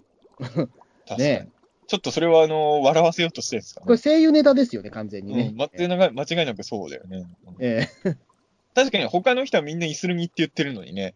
ええうん確かにそうかもね。あ、面白いとこ。意外と面白いポイント。そこそこね、あの、ちょっと今日、あの、見返して気づいたポイントでした。ええなるほど。じゃあ、次のお便りお願いします。はい、えー、塗り壁ヤードさんからです。えー最終回視聴、えージャミが死ぬ場面は水木先生の総員玉砕せを思い出しました。確信をついたネズミ男の言葉、ハッキングもこなすハイテクオババ。どんな状況でもこの二人がいればなんとかなりそう。声援を送っていた過去のゲストキャラの中でも、住富さんとクロス社長の姿にグッときました。山間部の扱いには多少の不満が残るものの、バックベアード様の扱いは満足。えー転んでもただでは起きない。帝王としての意地を見ることができました。最後まで格を落とさず、勝ち逃げた、えー勝ち逃げしたヌラリヒョン。大塚さんの演技も相まって、歴代一位好きなヌラリヒョンになりました。2年間毎朝日曜日の楽しみだったロッキーともこれでお別れと思うと寂しいです。あとは映画が映画化を期待したいしていますと。えー、北郎は終わってしまいましたが、ピーターン通信はこれまで通り拝聴いたしますので、今後ともよろしくお願いいたします。うん。ありがとうございます。そうね。そうか。塗り壁アダさん、今後ともピーターンとして聞いていただけるの？あーありがとうございます。えはい。ああ、そうか。これはホズミ君と同じ感想ですね。ジャミが死ぬ場面で総員玉砕せよを思い出したっていうーね。うん。うん。なるほどねやっ。ぱだからね、すごい、そのまあ、絶対的にそのやっぱり、水木しげる漫画の戦争のなんか、そのね、感じさせるような描写結構あったので、えーあやっぱりそこはやっぱり、ロッキーの鬼太郎のスタッフさんっていうのは、まあ、鬼太郎に限らずかなり水木漫画をいろいろ意識してたんだろうなっていうのはすごく感じますよね。うん。ね、まあ本当にね、まあこれ、もう水木先生ご存命だったらどう見てたかなっていうところがちょっとね、気になって。そうねうんそれがやっぱり、まあ、もう水木先生の直接の感想は聞けない初めての鬼太郎になっちゃったっていうのがね、やっぱちょっと寂しい。な何点って言えないんですからね。うんね。ウエンツさんの鬼太郎が70点だっけ、だったと思います。結構高かったんですよね。え結構高かったんですよ。ーえー だから、なんか点数変わったんだっけ、ウエンツさんの来たの、でも確か。あそうなんだっけ？なんか一回なんか、あ一回低い点数出して、その後なんか、なんか80点ぐらい上がったような気がするんですよ、なんか。ああ、そうだっけ？ちょっとその辺のエピソードはもう俺知らないの。えまあね、こうやって水木作品のエッセンスがね、引き継がれてどんどん続いていくってのは本当いいことだなと、はい、思います。すね、うん。できれば僕は本当にこの日、調布まで行きたかったんですけどね。ああ、言ってたね。それねそう、でも雪降っちゃった上に、まあそのね、自粛っていうか、海外、あの外出自粛っていう形になっていたので、まあね。そう、ええそう。この日、そういえば雪降ってたね。そうだね。そうなんですよ。雪も降っていたし、えーいろいろね、なんか、みんなアキラの話ばっかするけど、ちょっとパトレイバー2みたいにやってたよね、世の中がね。うん。パトレーバーってどどんな感じなんですかね。いや、ねパトレイバーもあの雪が降ってるなんかあの閉鎖されて東京が、ほら、あー東京閉鎖されてみたいなのあったじゃないですか。うんなんかで、あの、買いコンビニ買い占めとかもあるじゃないですか、パトレイバー。ああ、じゃあ今、そんな感じですね。うん。で、まあ、塗り壁アードさんは、あれですね、あのーまあ、これもさっき言った俺が、その、どの、どの木が一番好きかわかんないけど、その、このエピソードに関しては何期が一番好きとか、そういう感じで言うと、俺も一緒で、ぬらりひょんに関して言うと、俺もロッキーが一番好きかもしれないな。やっぱり。うーん、ねまあ本当、ぬらりひょんはだから、ねあのー最初だから出るって聞いた時も、まあどういうキャラクターになるのかなっていうのもすごくわ分からなかったけども、か最終的にそのね、あの、まあ、ダーティーさをもう前面に押し出したっていうことは、あの、これも大正解でしたね、やっぱり。やっぱ最後までか、俺正直最初めちゃくちゃかっこいいと思うんだけど、最後まで株を落とさずに終わる可能性は結構低いかなと思ってたんで、うん。最後までかっこいいままぬらりひょんが終わるとは思わなかったな。うん。まあ、あとは塗り壁アードさんがね、あのーバックベアード様の扱いに満足されたのは本当良かったと思いますね。まあそうですよ。はいそれがちょっと本当心ね、もう、ねなんていうか、ちょっと心配だったんですけど、やっぱり。あの、最終回塗り壁もね、活躍してたし、良かったんじゃないですかね。え鬼太郎より防御力がある塗り壁もね。えうんそうそうそう。えだから本当に塗り壁アードさんも大満足の最終回だったんじゃないんでしょうかね。ええよかったなと思います。はい。じゃあ、えっ、と、鬼太郎に関するお便りは次のラストかな、今回。はい。ああ、次ラストですか。ええじゃあ行きます。えー、ゆあっさりゆるたまごさんからです。お久しぶりです。感想をくれない間も欠かさず聞いていました。いや、いよいよ最終回。2の締めくくりにふさわしい最終回でした。えー、総員玉砕せよなど水木戦争漫画を彷彿とさせる内容でしたね。ネズミ男魂の叫びは心に響きました。大塚明夫さんのノリヒョンも狡猾で悪ど悪毒大好きです。あっという間の2年間、終わりは少し駆け足かなと思いましたが、えーか、おおむね満足です。えー、鬼太郎は10年後に必ず蘇る、信じています。あと、僕、貸本版の悪魔くんやカッパの三平のアニメ化を諦めていませんから、もちろんピータン通信は変わらず聞き続けます。お二人の毎週の感想会お疲れ様でした。うん。あ、あなんかもう最終回っぽいお便りですね、これだね。え アストリード・ダモンさんもね、確かにあのー割と、あここ最近、ちょっとお便りはなかったんですけど、あのー一時期ずっとお便りもくださってた、ええあのまあ、塗り壁アードさんもそうですけど、いわゆる水木マニアリスナー枠みたいな感じー、え あの、最終回で。僕の記憶が確かなら、一個も、ぬらり表現の1話目はあっさりゆるたもんさんおお便りがあった気がすー、うるね。ん。それ以来か、もしかしたら、チン様の時もあったっけ？来てないかもしれない。ええちょっと、記憶が曖昧ですけど、そこね。えーでも久々の、はい。あれですけど、はい。まあね。まあやっぱりでも水木漫画好きな人は、塗り壁アードさんもそうだけど、やっぱりみんな総員玉砕せよの話されてるんですね、この回。うん。ね繰り返す感じではあったんだな。うん。ね総員玉砕せよ自体、まあ一回実写ドラマにはなってるけど、それこそ映画とかでやってもいいような作品ですよね、あれはね。うん、ねまあでもどうなんでしょうね。でも多分実写になると、まあやっぱりそのか、ね、香川さんというかあれでしたけど、ええあのーやっぱりでもちょっと漫画の迫力には実は俺、及んでないのかなっていうのはやっぱり。うんやっぱりアニメとかかな。もし実写でやるなら俺、塚本慎也さんとかでちょっと見たいけどな。ああ、そうですね。でもやっぱりね、うんの、の、のびだっけのびとか結構良かったですからね。ねああ、ねいやもうな、なんでしょうね。やっぱりでもその、ねえっと、総員玉砕せよ、やっぱりその、やっぱり、その水木しげる先生のその分身のね、そのキャラクター、名前忘れちゃったけど、あれがやっぱ最後死ぬところとか、やっぱりね、そのシーンとかやっぱ俺衝撃を受けましたから、やっぱり。あれやっぱうり、ん。水木しげるとして読んでるじゃないですか。な。名前忘れちゃうっていうのは、やっぱあれ、あれ水木しげるじゃないの？あれって知らんの？あ、ま、丸山って名前なんですよ、確か。あ、ええ。そうだっけ？俺もう完全水木しげるとして何何回も読み返してるのは、あれ水木さんだと思って読んでるわ、あれ。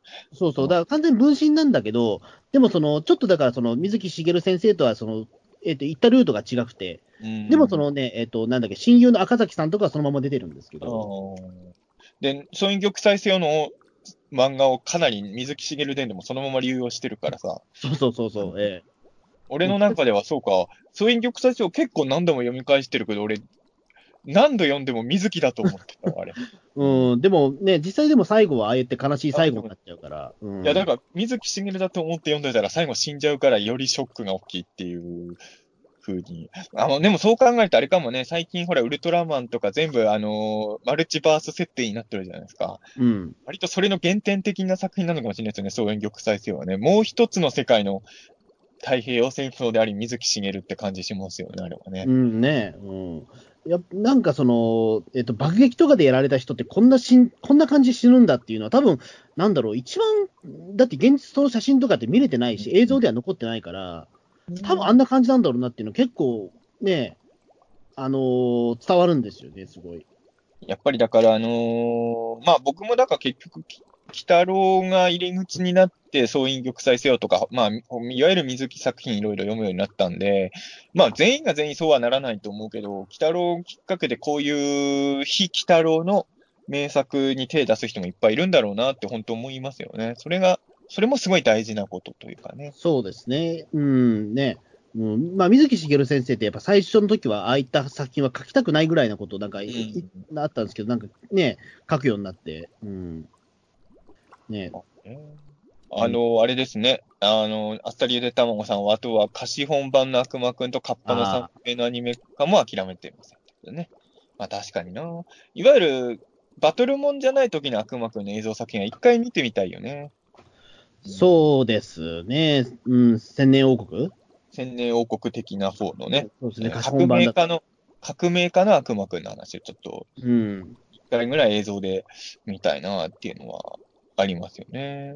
まあ、三平も結局、アニメはストトンノノスみたいな話だし、うん。実写版は結局ちょっとバトルもんじゃないですか。いええわゆる僕らがよく知ってる三平の映像化作品とはちょっと違うもん。まあ、ストトントノスはよく知ってる三平なのかもしれないけど、いや、でもね、ストントロスはやっぱりでもその、ななんだろう、他のさ、その他の三平とは、ちょっとはななんか世界観が全然違う、っていうね、なっちゃいますかから、やっぱり、えら。それもちょっと見たいなとはやっぱ思いますよね。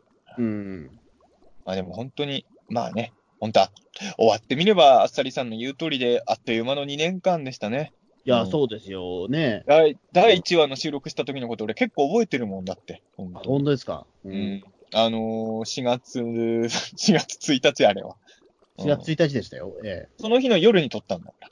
でしたっけ？そうだよ、1そうだっけ？話の時は日曜、まあもしかしたらもう日付的には月曜になってたかもしれないけど、その日の夜のうちにはもう撮って、うん。あそうだっけ？なんか全然覚えてないや、そのあたり。ええあの頃は本当割と当日に撮ってたからね、結構ね、うん放送。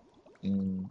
なんか俺、その時4月1日は、鬼太郎終わった後は、なんか、えっ、と、残りの青春18切符使って川崎でも行こうかな、みたいなことを考えていた時だと思う、多分。もうでも行けじゃあ行かなかったんだろうね。結構行かなかったかなだっ。てことはうんええそういうことですね、確か。はいええさて、なということでですね、鬼太郎に対する皆さんのお便りはここで終わりなんですが、ここからは、えーと、まあ、ピーターン通信の、これもね、いつもより多いんですね。ピーターン通信に対するお便りです。はい。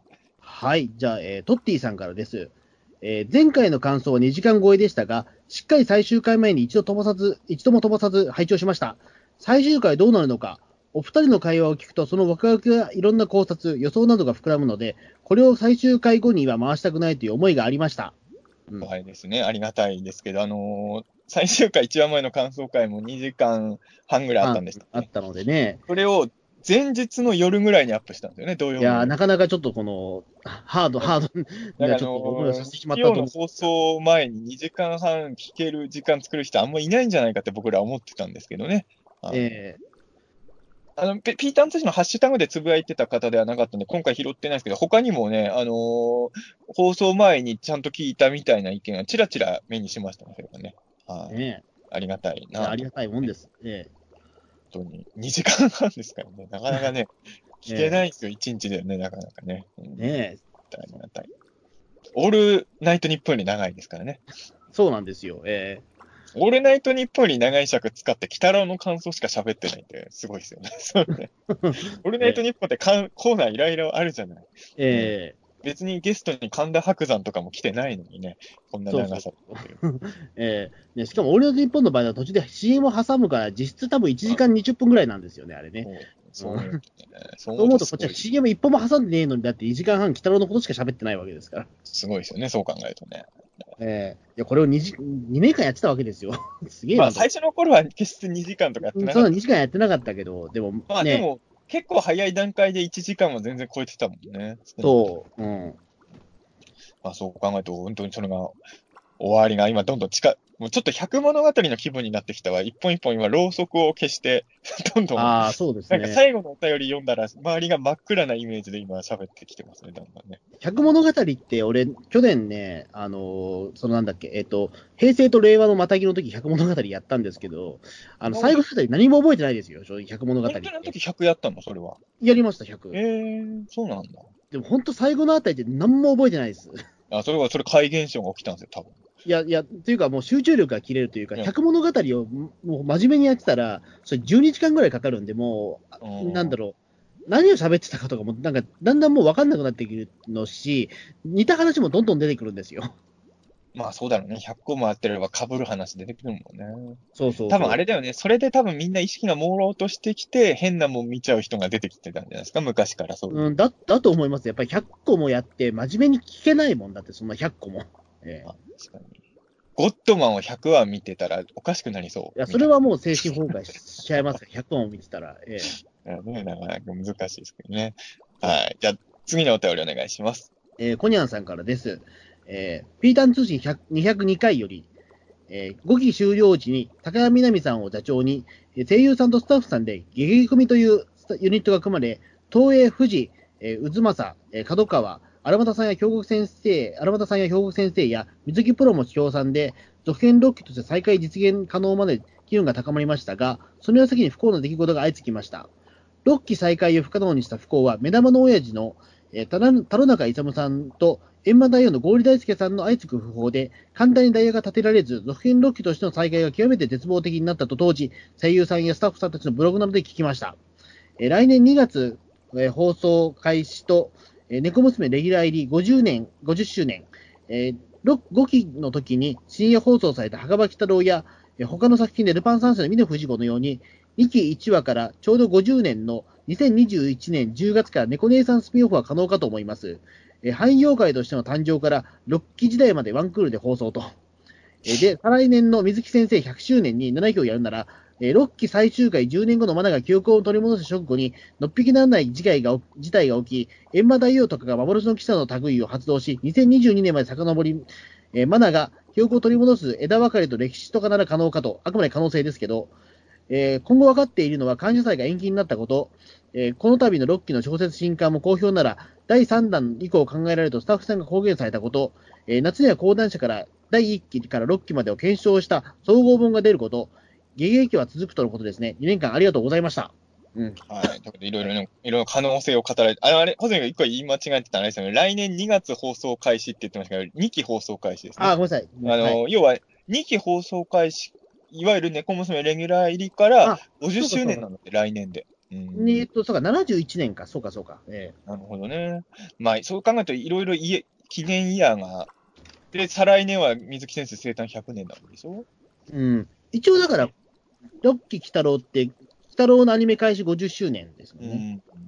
ん。考えてみると、でも、猫娘のせレギュラー入り50周年っていうのは確かになんか、記念作品あってもおかしくないような気はしますけどね、言われてみればね。そうですわかんないですけどね、もちろん。うんやっぱ、ファンはね、やっぱいろんな可能性考えるし、スタッフさんにも考えてほしいし、もちろん、もちろんどうなるかわかんないけれど、うん、そうですね。例えばこれが、なんだろう、まあ、東映アニメーションはあんまりややらないイメージだけど、そうですね、スピンオフ的なものとかって、ななんかできそうな気はしますけどね、なんか、こんだけ例えう、うん。あ、まあアニメじゃないけど、と同じ東映でも実写の方は、今仮面ライダーとか終わると、スピンオフバンバン作るじゃないな。タイトル上はあの2号ライダーとか主役にしてさ、うん。ああいうのが同じ東映でも実写の方はバンバンやってるんで、あ、それこそ特撮じゃなくても相棒とかだってわ、あのー主役じゃないキャラクターを主役にやるじゃないですか、スピンオフを。うん。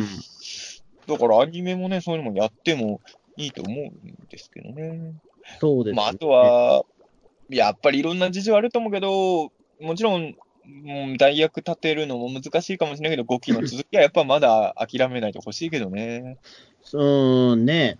確かに、だから、その、田中勇さんが亡くなった時は、結構やっぱ我々も絶望したじゃないですか、なんか。もうこれで、まあ、あの時はもう5期同行じゃなくて、もう鬼太郎できないんじゃないかと思うぐらい、やっぱ田野中さんの目玉って絶だ、だからあの、ピーターンズでも言ったけどさ、目玉親父の大、あの、声優さんというのが一番難しいわけだったじゃないですか。新しく鬼太郎を作るときにね。そこで、野沢雅子さんを持ってくるっていうのは、まあ、すごい逆転の発想というか、これ、この発想はすごい天才的だなと思いましたよ、そうですよね。だって、あのー言ってしまえばね、その、鬼太郎のお父ちゃんということで言うと、まあ、それは歴代鬼太郎やった人が一番いいに決まってるよなっていうところですよね。本当に、そうなんですよ。だから、ちょっとそれはね、感動しましたよね。そう。うん、これだからただ単に声が似てる人じゃなくて、そういったうんちゃんとその裏設定まで含めてのキャスティングでないと、やっぱりそのファン納得しないっていうところがちゃんと分かってるというかね、あのそそこでやっぱりその発想は俺、素晴らしいなという、え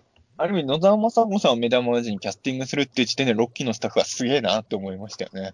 えそう、うん、だって誰もそんなことをだって思ってなかった。しだって野沢雅子さんなんて、だって、目玉の親父の前はだって毎週悟空をやってたような人ですから、そして来週からはデジモンのナレーションをやる。えナレーションですから、ええすごいね。野沢雅子アワーですね。日曜朝9時ね。ええもうびっくりですけども、ええ こんな元気なね、82歳はおらんがですからね。なかなかね、ほんとそうですよね。えいや、でも本当にそうね。だから、まあ、6期にしろ、5期にしろ、いや、もうそれこそ3期や4期でもそうなんだけど、全然どれも続き作れるポテンシャルは秘めてるんですよね。えうん。だからなんか、もちろんあ全く新しい7期も見たいけど、それとは別になんか今までの鬼太郎という財産も、なんか、うまく活かせてる形がなんかできればいいなというのはファンとしてはやっぱり思うし、うん。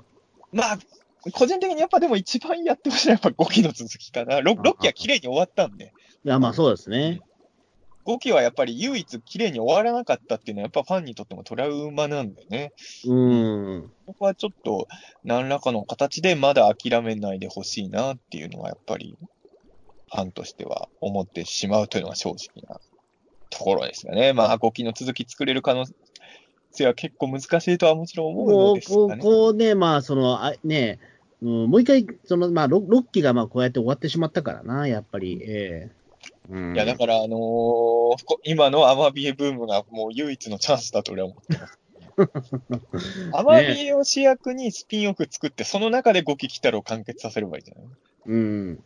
アマビエの、アマビエが主役のアニメ映画で、5期来たら完結編を作れば。だってアマアマビエね、四十七士だから、あの、全然 OK ですよ。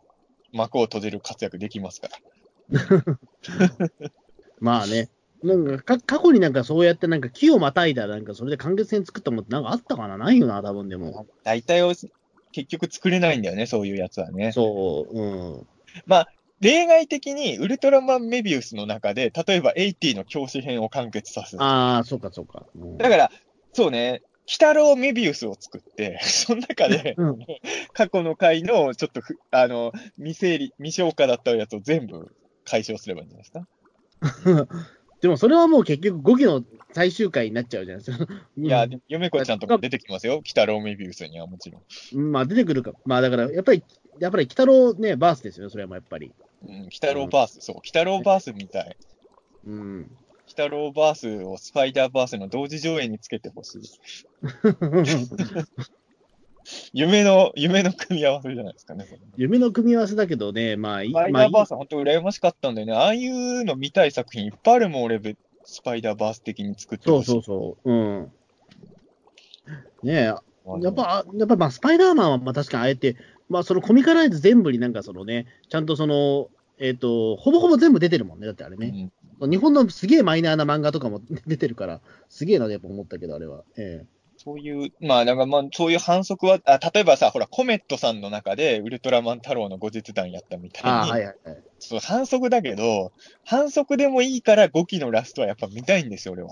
だから、本当に、そうね、コメットさんパターンで、全然鬼太郎と関係ない作品で完結編やってくれて、あ、だからデジモンで5期の完結編やってもいいですよ。いやいやいやいや、ええ いや、なんとかして5期の終わらせ、終わりを見たいんだよ、本当にね。だからじゃあ、あの、わかんないですけど、じゃあ、じゃあ、あの、ゆなんだろう、北野のことを忘れてる時のマナが、あの、その、なんか異次元空間に足突っ込んだら、それ5期の世界だったっていう、ああ、でもそれもありだよね。えいや、だえから、違う世界の鬼太郎と会っていたみたいな。なんかほら、最近アトラクションだけのむあの映像作品とかあるじゃない？その、4D のなんか、なんだろう、あの、5期の時も妖怪ラリーはもうアトラクションとして映像化してたじゃないですか。うん。ああいう感じでテーマパーク用のやつとかでもいいから5期の完結編みたいかな。それ、5期の完結編、どれくらいの長さによるかですよね、多分ね。ええまあまだだって、ね、多分四十一士のうち半分ぐらいしか集まってなかったしさ。5期も、いや、だから、さすがに47人はもう揃ってるところから始めよう。それはもう諦めるよ。あ、それもう始め、今からもう、一体一体もう見つけてくるの諦めますか、もう。今から集めるのはちょっと半分しか揃ってないんだもん、47人確かだええ。そうなんですよね。あれさ、もう悔しいのはさ、東京の四十七なんて選ばれるの確定なのに、多分何らかの盛り上げるドラマがあったんだろうね。選ばれないとこだけしかまだ見せてないじゃない。そうそうそう、ええ。その後にもう一山あったはずなんだよね、一つ目構造がね。うん、だから、ちょっと何らかの形で5期の続きをっていうのは、あのーピータン通信でも今後も引き続き言っていきたいなと。これあのーピータン通信よりだいぶ前にやってたウェブ番組のサブカルハローワークというはい難。しい番組でも5期来たの続きを訴えてたからね。俺はもう、至るとこで5期の続きを作ってほしいという訴えは 続けていこうとは思うんでね。えあのー生放送番組だったら、ビートたけしさんの番組で5期の続き作るべきなんだって言いたいもん。え影響力がありそうじゃない？あの番組だったらね。えまあ、あるけど、ええ。まあね、もう、まあ、生じゃないとこで言っても100%カットされるから。まあ、そうですね。ええ 生で言いたいわと思って、5期の、まあできればフジテレビの番組に生で出たら、5期の続きやるべきですっていうのを、テレフォンショッキングで言いたかったね、それをね。もういいともがないからな、やっぱいいともがまだ続いてたらそれを言いたかったなっていうのじゃあ、あの、バイキングかグッディしかないですね、あと。ええ生放送が、あーまあそうね。だからバイキングに俺呼ばれたら、あの、どんなニュース振られても無視して5期の話す。坂上忍の話なんてどうでもいいんじゃ5期来たろを続けることが大事なんじゃ どう、もうすごい大事故になりますね。やりたいなと。あの、というわけなんで、ぜひフジテレビの番組のスタッフ様、中澤武史を生に呼ぶことを検討していただきたいなとね、思いますね。はい。じゃあ次のお便りお願いします。はい、えー続いては、えー、ヌリカベアードさんからです。96話回を拝聴しました。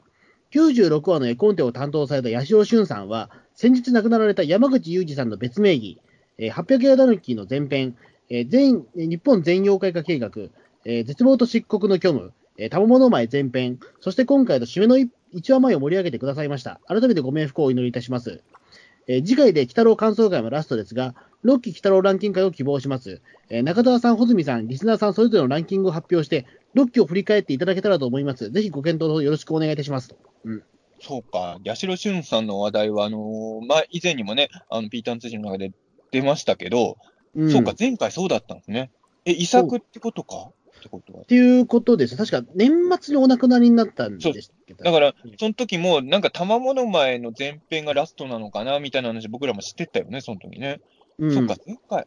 そうか。なんかね、そうね、なんか、いろいろ考えちゃいますね、そういうことがあるとね。ええそうです。うんだからなんか、あのーその、ウェブ、その、鬼太郎が、その2週間休んでた時のウェブラジオで、アフリカはこのま、この枠からやるって声優さんたちおっしゃってたけど、うんもう、絵コンテ自体は結構前からできてたんですね、これ。うん。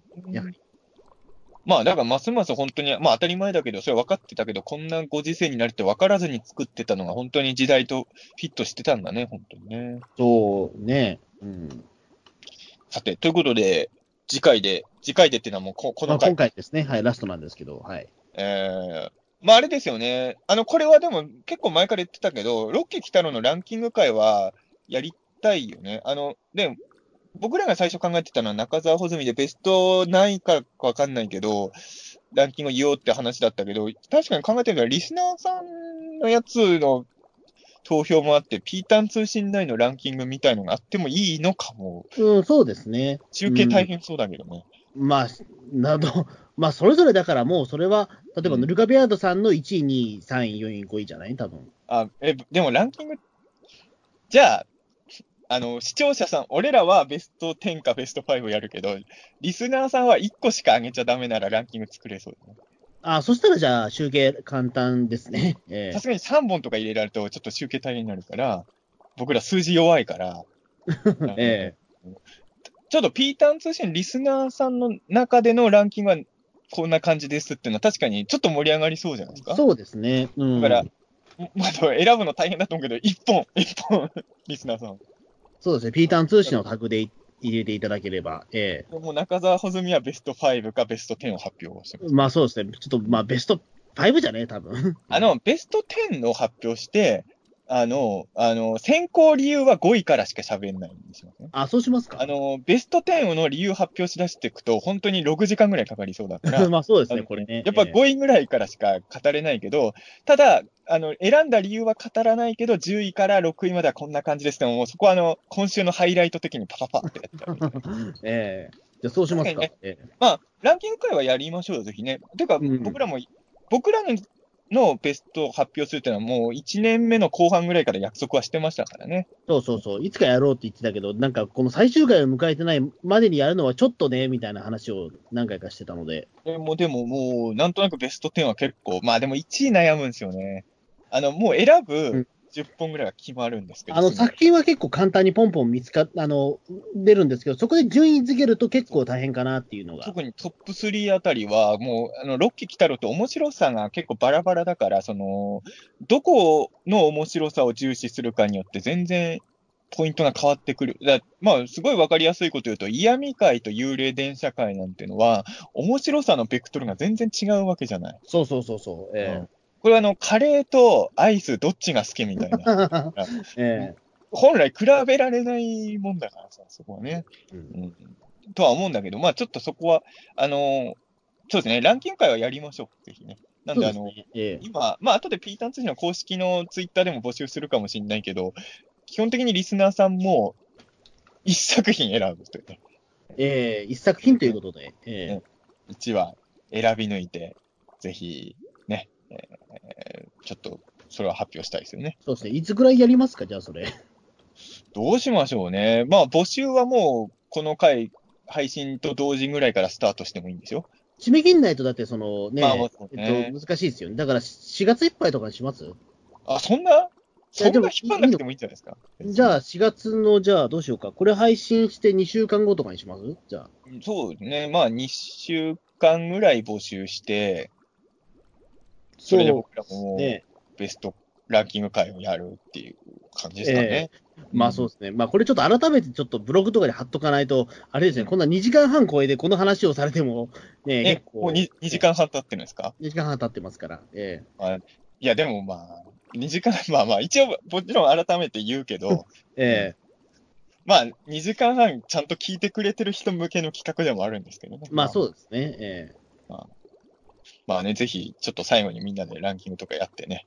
ピーターン通信のリスナーの趣味がめちゃくちゃ変わってたら面白いけど、なんかうん、まさかこれが1になるみたいなね。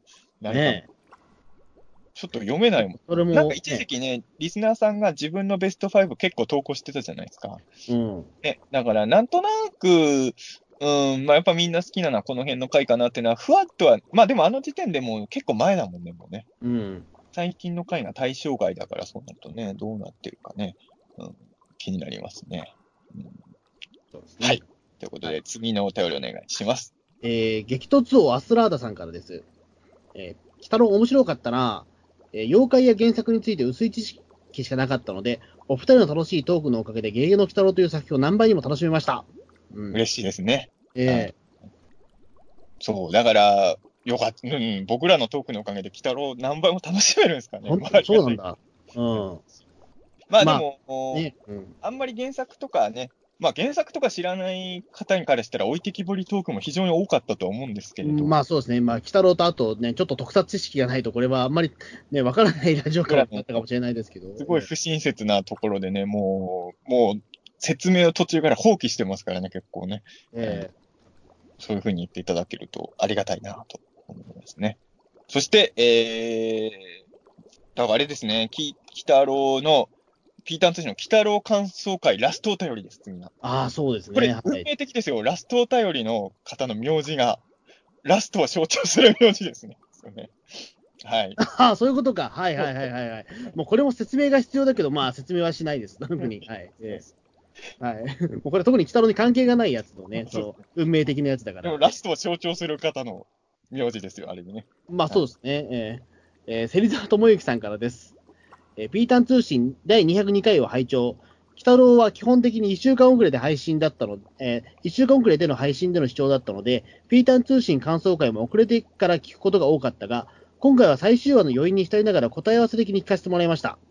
えー、北郎アニメを見て、ピータン通信感想会を聞くまでがセットだったので、アニメは最終話を見て終わったらが、えー最終話感想会まで本当の終わりなのかな。うん。アニメは最終話を見て終わったが、最終話感想会までで本当の終わりなのかなってね、あ、終わりなのかなと、はい。えから、芹沢智之さんの中ではまだ鬼太郎は、終わってない。今、もう今ほぼ終わりなんですけどね。まあ今ここでもう本当にね、あの、ともしびがもう、えー最後。を、聞くことまでで完結っていうふうに思ってて、うんあれ何の公式でもないんですけどね。まあね、本当に勝手にやってるだけですから。えーあのーこれ、金曜日のうちに配信されるのかな、この回はね。あ、まあじゃあ頑張って。あ本当ですか？えまあ、あの、前回も言いましたけど、ちょうど今日の23時50分から NHK で僕の部屋が映るんで、ーああ、そうだそうだ。え NHK でそ僕の部屋が映ってるんで、多分その時に、多分、まあ、鬼太郎の人フィギュアとかもチラチラ映り込んでいると思うんーですけど、それを見て本当に鬼太郎が終わったと思ってました。ええ金曜日のソロタッチを見ることで、ロッキー鬼太郎が終わるっていうね。ー いや、どうだろう。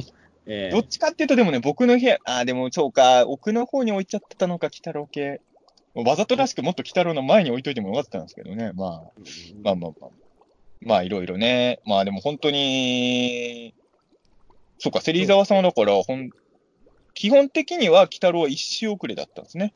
そうですね、まあ、その、おそらく、まあ、その、リアルタイムで見れないちょっと、うん地域の方だったのかと、はい。今回は最終話の余韻に浸りながら答え合わせのように前回のあれを答え合わえやーまあ、まあ、そういう聞き方もあるよね。どんだけ僕らの予想が合ってた。だから俺結構ね、当たってたとこもあったけど、やっぱ結構ね、あのーまあ、いろいろやっぱ深読みとかしちゃうし、結構ね、やっぱ全然違うとこもありましたね。当たり前ですけど。うん。あのーまあ、ちょっと俺のイメージとは近かったけど、ちゃんちゃんことリモコンゲット預けてる相手が違かったのは、確かに絵的には意味があったのかなとも思いましたね。そうですね。それぞれ、その、鬼太郎の復活っていうことで、うんあの、それぞれね、あの、マナから、まあ、その、おばばからっていうところで、えやっぱり、全部揃って僕らの知ってる鬼太郎になるっていうのがね、ーうん。あれは燃えるシーンでしたけどね。はい。ということで、えー、97回でしたっけ？えっ、と、はい、97回です。全97話です。鬼太郎、はい、6期は。じゃあ、まあ、実際には違くて平均して毎回2時間だとしたら、もう計算できないのに 97×2 は？え、100は、え、だから、え97、まあ、ほぼ100ですよ、でも。え ?97×2 は、えー、もうーえー数、1904。せ約1904時間ぐらい。194時間。ごめんなさい、190 1000時間じゃない。194時間。そうだよ、1000時間ってやばいね。お、おそうです。俺らほんと数字弱いんですよ。えー、大体194時間ですよ。まあ、全部2時間じゃないから、まあ、でも190時間前後ぐらいは多分、僕らは鬼太郎の感想ね。えっ、と、つまり丸4日みたいなもんですよね。えああ、すごい。丸4日鬼太郎の話を喋ってきたんですね。2年かけてね。ー、丸4日半かな、これ。えー 頭おかしいですね。それねそうですね。だから24時間テレビを、あの、4回やってハーフタイムも含めるみたいな。あまあでも本当に終わりですよ、これでそれも。まあ、一応ベスねあのベスト展開は、あ、ベスト展開っていうか、まあベストエピソードランキング会みたいなのあれにしても、まあ、いわゆるもう2年間の鬼太郎の感想は本当これで、そうですね。はい。フィナーレ、ついにこの時が来たということでね。いやー、はい本当に長かったですけども、はい。でももう、ここまで来るともう達成感しかないなっていう。え終わると、いやっぱあっという間って感じもするね、本当ね。なんーか、本当に鬼。太郎が伸び上がりと戦ってたのが本当つい昨日のことのような。うんまあね、え伸び上がりね。伸び上がりから始まったんだもんね。ーそうそう思うと結構伸び上がりから始まるって珍しい始まり方だったんだなっていうね。まあね。うんでもよかったよ、伸び上がりね。うん。うんまさか俺こんなラストになるってやっぱ思ってなかったからね。伸び上がりの第1話から始まって。まあ確かに。まあね。いや、このラストは、どこからこのラストにしようとしてたのかね。七子編がで最初終わらせようとしてたけど、七子編でも、2年目やるって決まってなかったら、こういうマナが一回記憶失うとか案としてはあったのかね。どう、どうなんですかね。これはやっぱ、うん、2年目やるんならって言って、新しく作ったオチなんですかね、本当にね。うん、そうですね。まあ、確かにだから、その、すごく2年目っていうのは、1年目のそのね、あの伏線とかがすごく張られたというか、やっぱりそのね、えー猫娘が死んだことによって、その地獄の四章編が始まってっていうところで、うん、それもつながりで、やっぱりその、ぬらりひょうも始まってみたいなところでしたから、うん、すごく対画的だったんですよね、今思うとね。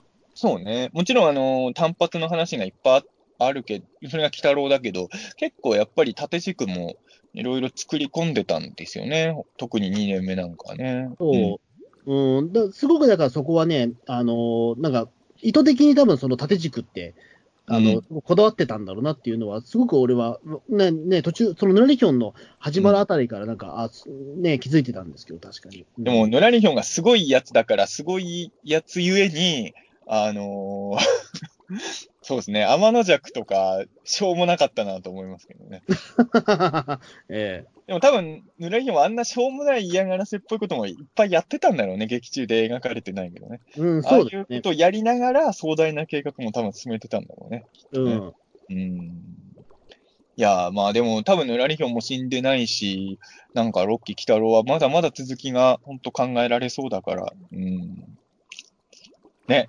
まあこれで本当終わりなんですけど、最後に言い残したこととかあります？終わりですよ、もうロッキー・キタロウのいやー、感そうですね。ええ想。うん。なんでしょうね。確かに。特にえないなら、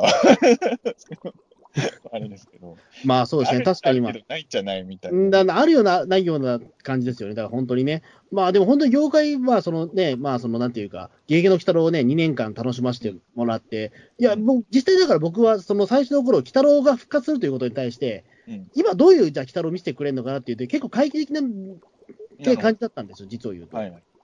あの、もうすでにだってやっぱりそのね、もう妖怪ものとしてはもう妖怪ウォッチが一応その大ヒットっていう前例があるから、その中でゲゲゲの鬼太郎ってものがどうやってれ見せていくか。だって言ってしまえば、ゲ五期の鬼太郎っていうのは、おもちゃが売れなくて終わったものだから、うん、あの、もうそれで僕としてはもうその、鬼太郎ってもう世の中的にはもう愛され、もう必要ないものなんだなっていうところで、一回蓋をしちゃってたんですよね、一回ね。なるほど。ええまあ、それでだから、あの、なんていうのですかね、あのすごく、そこで言うと、今じゃあ、このね、あの、平成の終わりに、まあ、芸能の鬼太郎をどう見せてくれるのかっていうところ、非常にそこはあったんですけど、最終的にはやっぱりこの2年間付き合ってきて、まあ、本当に、あの、やっぱりね、今の時代にふさわしい鬼太郎だったなと、は心から思ってます。ね。あのーそういう意味で言うと、僕もその、穂積君と近いところがあるとすれば、やっぱ五期の鬼太郎が、まあ、やっぱ不幸な終わり方をしちゃったので、まあ、あの、穂積君とも話したけど、その、6期の時に、あ、最初に、鬼太郎の公式アカウントみたいので、なんか発表がありますよっていうのがあって、その時もやっぱ穂積君とかと何があるかって、まあ、よく話してたじゃない。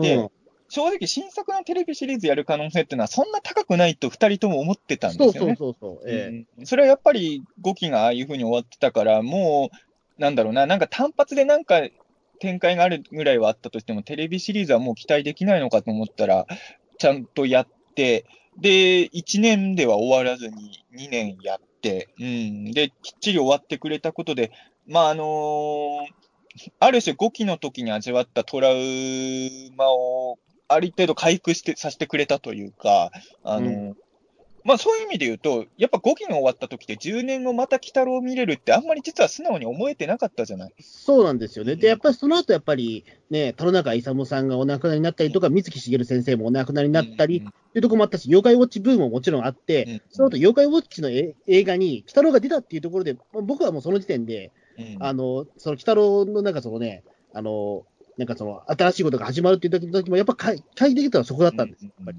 もう妖怪ウォッチにもうすべて取り込まれたと思ったから。ああ、なるほどね。うん。まあでも本当にね、その、ロッキーがこうきっちり終わってくれたことによって、今は僕らは結構もう、割と安心して10年後また見れるだろうっていうモードにまた戻れたわけですよね。それはだから、そうです本当にねうん5期の時にはこの感覚がやっぱりなかったので、う、うんんだから、ね本当に良かったと思いますよ。今後の鬼太郎がシンプルに待てる気持ちに戻れたんで、うん。まあ、あの、次の鬼太郎と5期の鬼太郎の続きをシンプルに待てるようになったんで。うん、そうですね。ただ、うんなんだろうな、僕にとっては、そのなんか、5期の時の終わりって、実はそこまで僕悲しくなかったっていうのあって、あのーなその時ってやっぱり水木しげる先生ご存命だったからっていうのあったんですよ。で、そこで言うと、だから、その水、鬼太郎っていうものは終わっても、水木しげるが生きてるんだったら僕いいやと思ってたところもちょっとあったのよ、そこは。うんでも今回言ってしまうと、あったのよ っていう。ええそれがあの映像権なんですよ、ちょっと。ええ まあいいけど。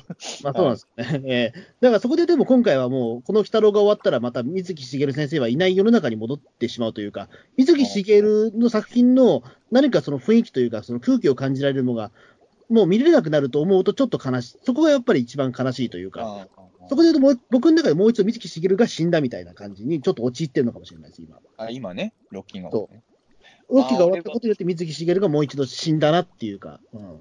でも俺は本当にその何年間続くシリーズとかかまで行くかどうかわかんないけど、あの、ロッキーの鬼太郎のおかげで、その単発的な企画も含めて、水木しげる作品っていうのはもう永久に続いていくのかなっていう希望しか今なくて、うん。うん、だから別に、10年待たなくても、鬼太郎じゃないかもしれないけど、何らかの水木作品のイズム引き継ぐ作品っていうのは、今後ちょくちょく出てきてくれるんじゃないかなって僕は結構思ってるんですよね、今本当に。うん。だから、なんだろうな、今自分はロッキー鬼太郎の終わりを見て、そういう意味で言うと希望しか持ってないああ。いや、もちろんそのね、あの、安易にロッキーのなんか OVA とか映画が作れるかもみたいな、あの、自信を持っては言えないんだけど、あの、うん、水木しげる作品がなんか今後、今後もどんどん見れるんだろうなっていう感じですかね。寂しさはもちろんあるけどね。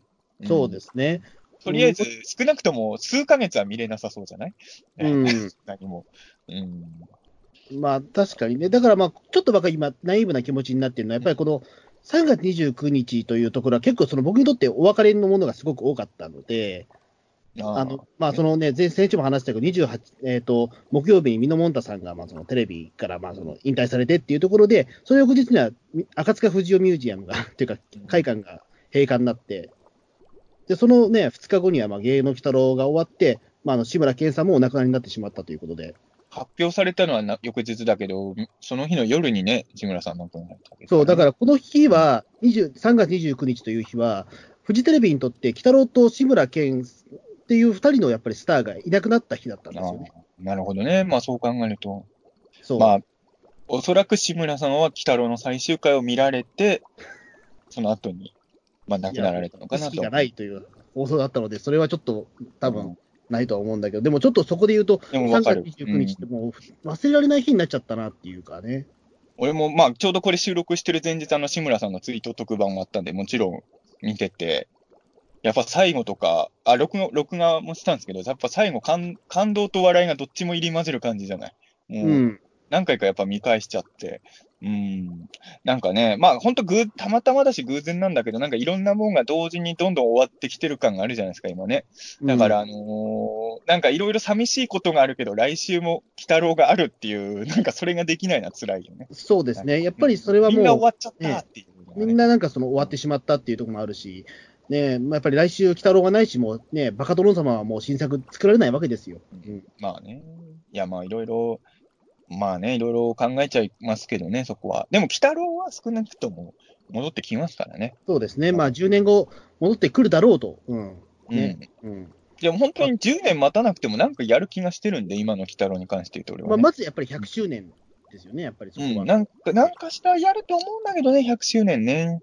うんいや、これがだから5期の時みたいな終わり方だと100周年なんかあるだろうなって思えなかったのよ、本当に。うん。だから、今って素直に、うん、なんか100周年で映画なのか、なんまあ短編30分ぐらいの配信アニメとか、いろいろ可能性はあるけど、なんかはきっとやってくれると思うんですよね。もしかしたらゲゲゲの女房2かもしれないけど、まあその子の芸の女房。全然それでもいいけど、ええうんなんか100周年でなんかはある気がするんだよね、本当にね。うん、まあ、本当にね、そうなってほしいなというところであってね。うん。鬼太郎のいない日常は寂しいですよ。うん。うん、まあもちろん、いまだにね、その境港に行けば、ゲゲの鬼太郎っていうものは、うん。もね、もちろんその、あるはあるんだけど、やっぱりその、毎週何かしらね、あの、発信されてくるものがやっぱないと思うと、なかなか。でもこれがむしろ当たり前だったんだけどね、やっぱりそうなんですよね。5期が終わった時もそうなんだけど、あのーね、毎週、鬼太郎見れてる時のが、実は期間としては短いんだけど、え。なんかね、やっぱりえらなんかね、鬼太郎って毎年そうなんだけど、永遠に、永遠に続いたことないのに、永遠に続きそうなアニメなんだよね。あの、サザエさんとかドラえもんみたいに、なんか終わらず続いていくんじゃないかって、なんか、思いを持たせるんだよ、鬼太郎はうなんか。ん。ね、確かにね。まあ、やっぱだからそこで僕、多分中澤さんというよりも僕、多分その水木しげるへの多分なんだろう、その、北郎と水木しげるのその一体感が僕の中ですごく強いから、らやっぱりもう一回ちょっとその水木しげる先生が亡くなったみたいな感覚な、ちょっと陥ってはいるんですよね。亡くなったって、でも、どっか行ったって感じでしょ、やっぱり。うん、まあそうなんですは死んでないわけですから。うん、だから、節々のお別れなのかもしれないけども、ちょっとそれは、ね、名残惜しいという気持ちもやっぱありつつみたいな。まあ、うん北郎全体っていうか、やっぱり、まあ、なんか、妖怪がわちゃわちゃしてるものイコール水木しげる、あ妖怪以外の作品が、うんこの場合消してるって意味じゃなくね、あの、よ、やっぱり妖怪がうじゃうじゃしてるものって水木しげる先生の分身っていう認識が自分にはあるので、うん。まあ、だから、あの、僕は、あの、たけしさんの番組とかで、今も妖怪いるんですとか言うじゃないですか。うん、あの時には、やっぱ俺の脳内では、やっぱ、鬼太郎の BGM が流れてるのよ。ああ。あのてか、実際のオンエアでも流してたけど、鬼太郎の BGM ね。えやっぱり、妖怪の話してる時って、どっかしら、水木しげる先生はやっぱ、まあ、俺はだから今、調布住んでるわけじゃないですか。ええあの、調布に住ん、まあ、調布も水木しげるなんですよ、そういう意味で。えまあ、そうそうもうね、うん。あの、俺は今、水木しげるの上で生きてると思ってるから。うん。うん。なんか、特に、まあ、さ最近はそこまで思わないけど、引っ越した当初は、本当に水木しげるに、の、水木しげるという空間にいる感がすごい引っ越してから、最初の数ヶ月はもうすごいいちいち感動してたからね。うん。だって俺引っ越して最初に、やっぱ墓場鬼太郎見たもん。うん。調布に引っ越して最初に見る映像作品は絶対水木系がいいと思って。うん。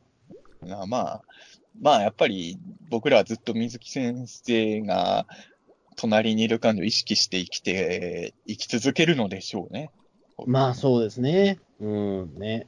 確かにもう、うん、いや、本当にだからもうこの2年間は奇跡だったなと、やっぱり思いますよ、やっぱり。ええあの、多分7期の鬼太郎やってももうこういうことはやらないですからね、僕らね。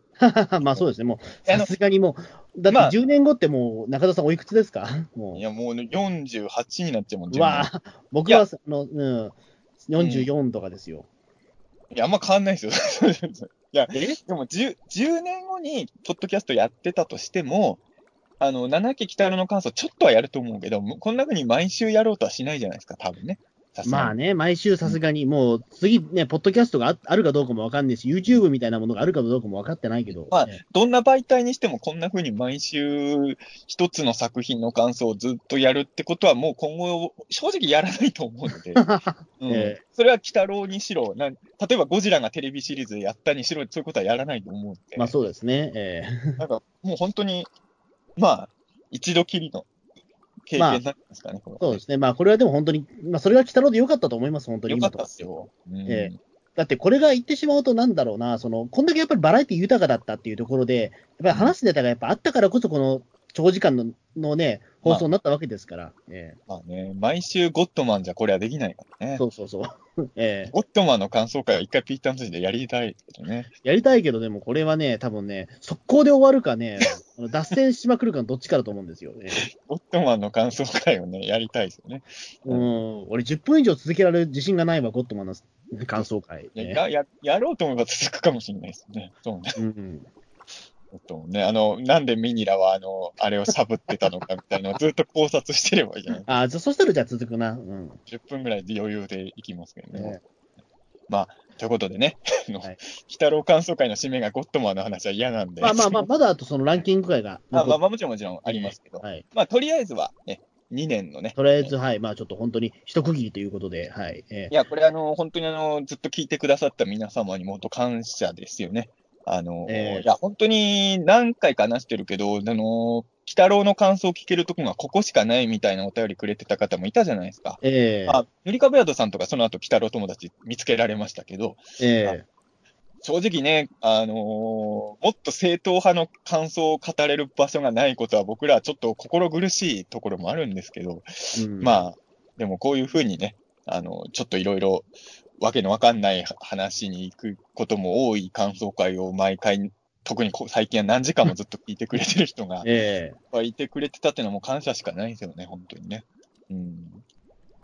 なんで本当に、はい。本当にあの、鬼太郎にもありがとうですし、あの、聞いてくれた皆様にもリスナーさんにももう本当にありがとうございましたですね、もう。ございましたです、本当に。それも感謝しかないですね。ええ本当に無事で続けられて本当に良かったですね、いや、そこは本当っすよ。2年間ね。うん、そう。うん、結局、だから、そのね、まあ、何週か、そのね、あのーそのなんか収録できなくて、2週、ん。なんかね、翌週に2回収録したってことあったけど、2年目はそれなかったと思うので、えだっけ、まあ、ちょっとあんまはっきり記憶にないけどね、まあ、えうん、日本撮りはしてないと思うので、えいや死んでないんだっけ、2年目は1回も。えうん、まあ、そう。ん。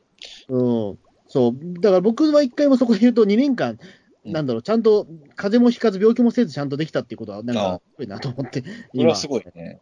うん。俺は1回喉壊してるからね。そうそう、僕、そういったトラブルがないから、俺すげえなと今思って。俺1回喋れなかった。そうそうそうそう。ええ逆に言うと今、ちょっと今俺ね、ちょっと喋りすぎて今喉がちょっと痛いぐらいなんで、うんえそう、ええそれを、そういう時に無理すると、あの、あの時の俺みたいになるから気をつけないと。えまあまあ、でも、鬼太郎終わったから、まあ大丈夫かな。ええまあ、変な話ね、北郎終われば、あの、ピーターン通信でそういう意味では仕事じゃないんで、必ずしも毎週絶対配信しなきゃいけないものでもないじゃん。北郎の感想会っていうのは、これもう毎週やるしかないじゃないですか。もうこれはもうね、うん。なんか今後はもし二人とも無理があった時は、全然ピーターン通信何週間休んでもいいと、正直思ってるので、そうちょっと思いにはね、降りたか。もそう絶対に毎週取らなきゃいけないっていうのは終わったっていう感じですね。はい。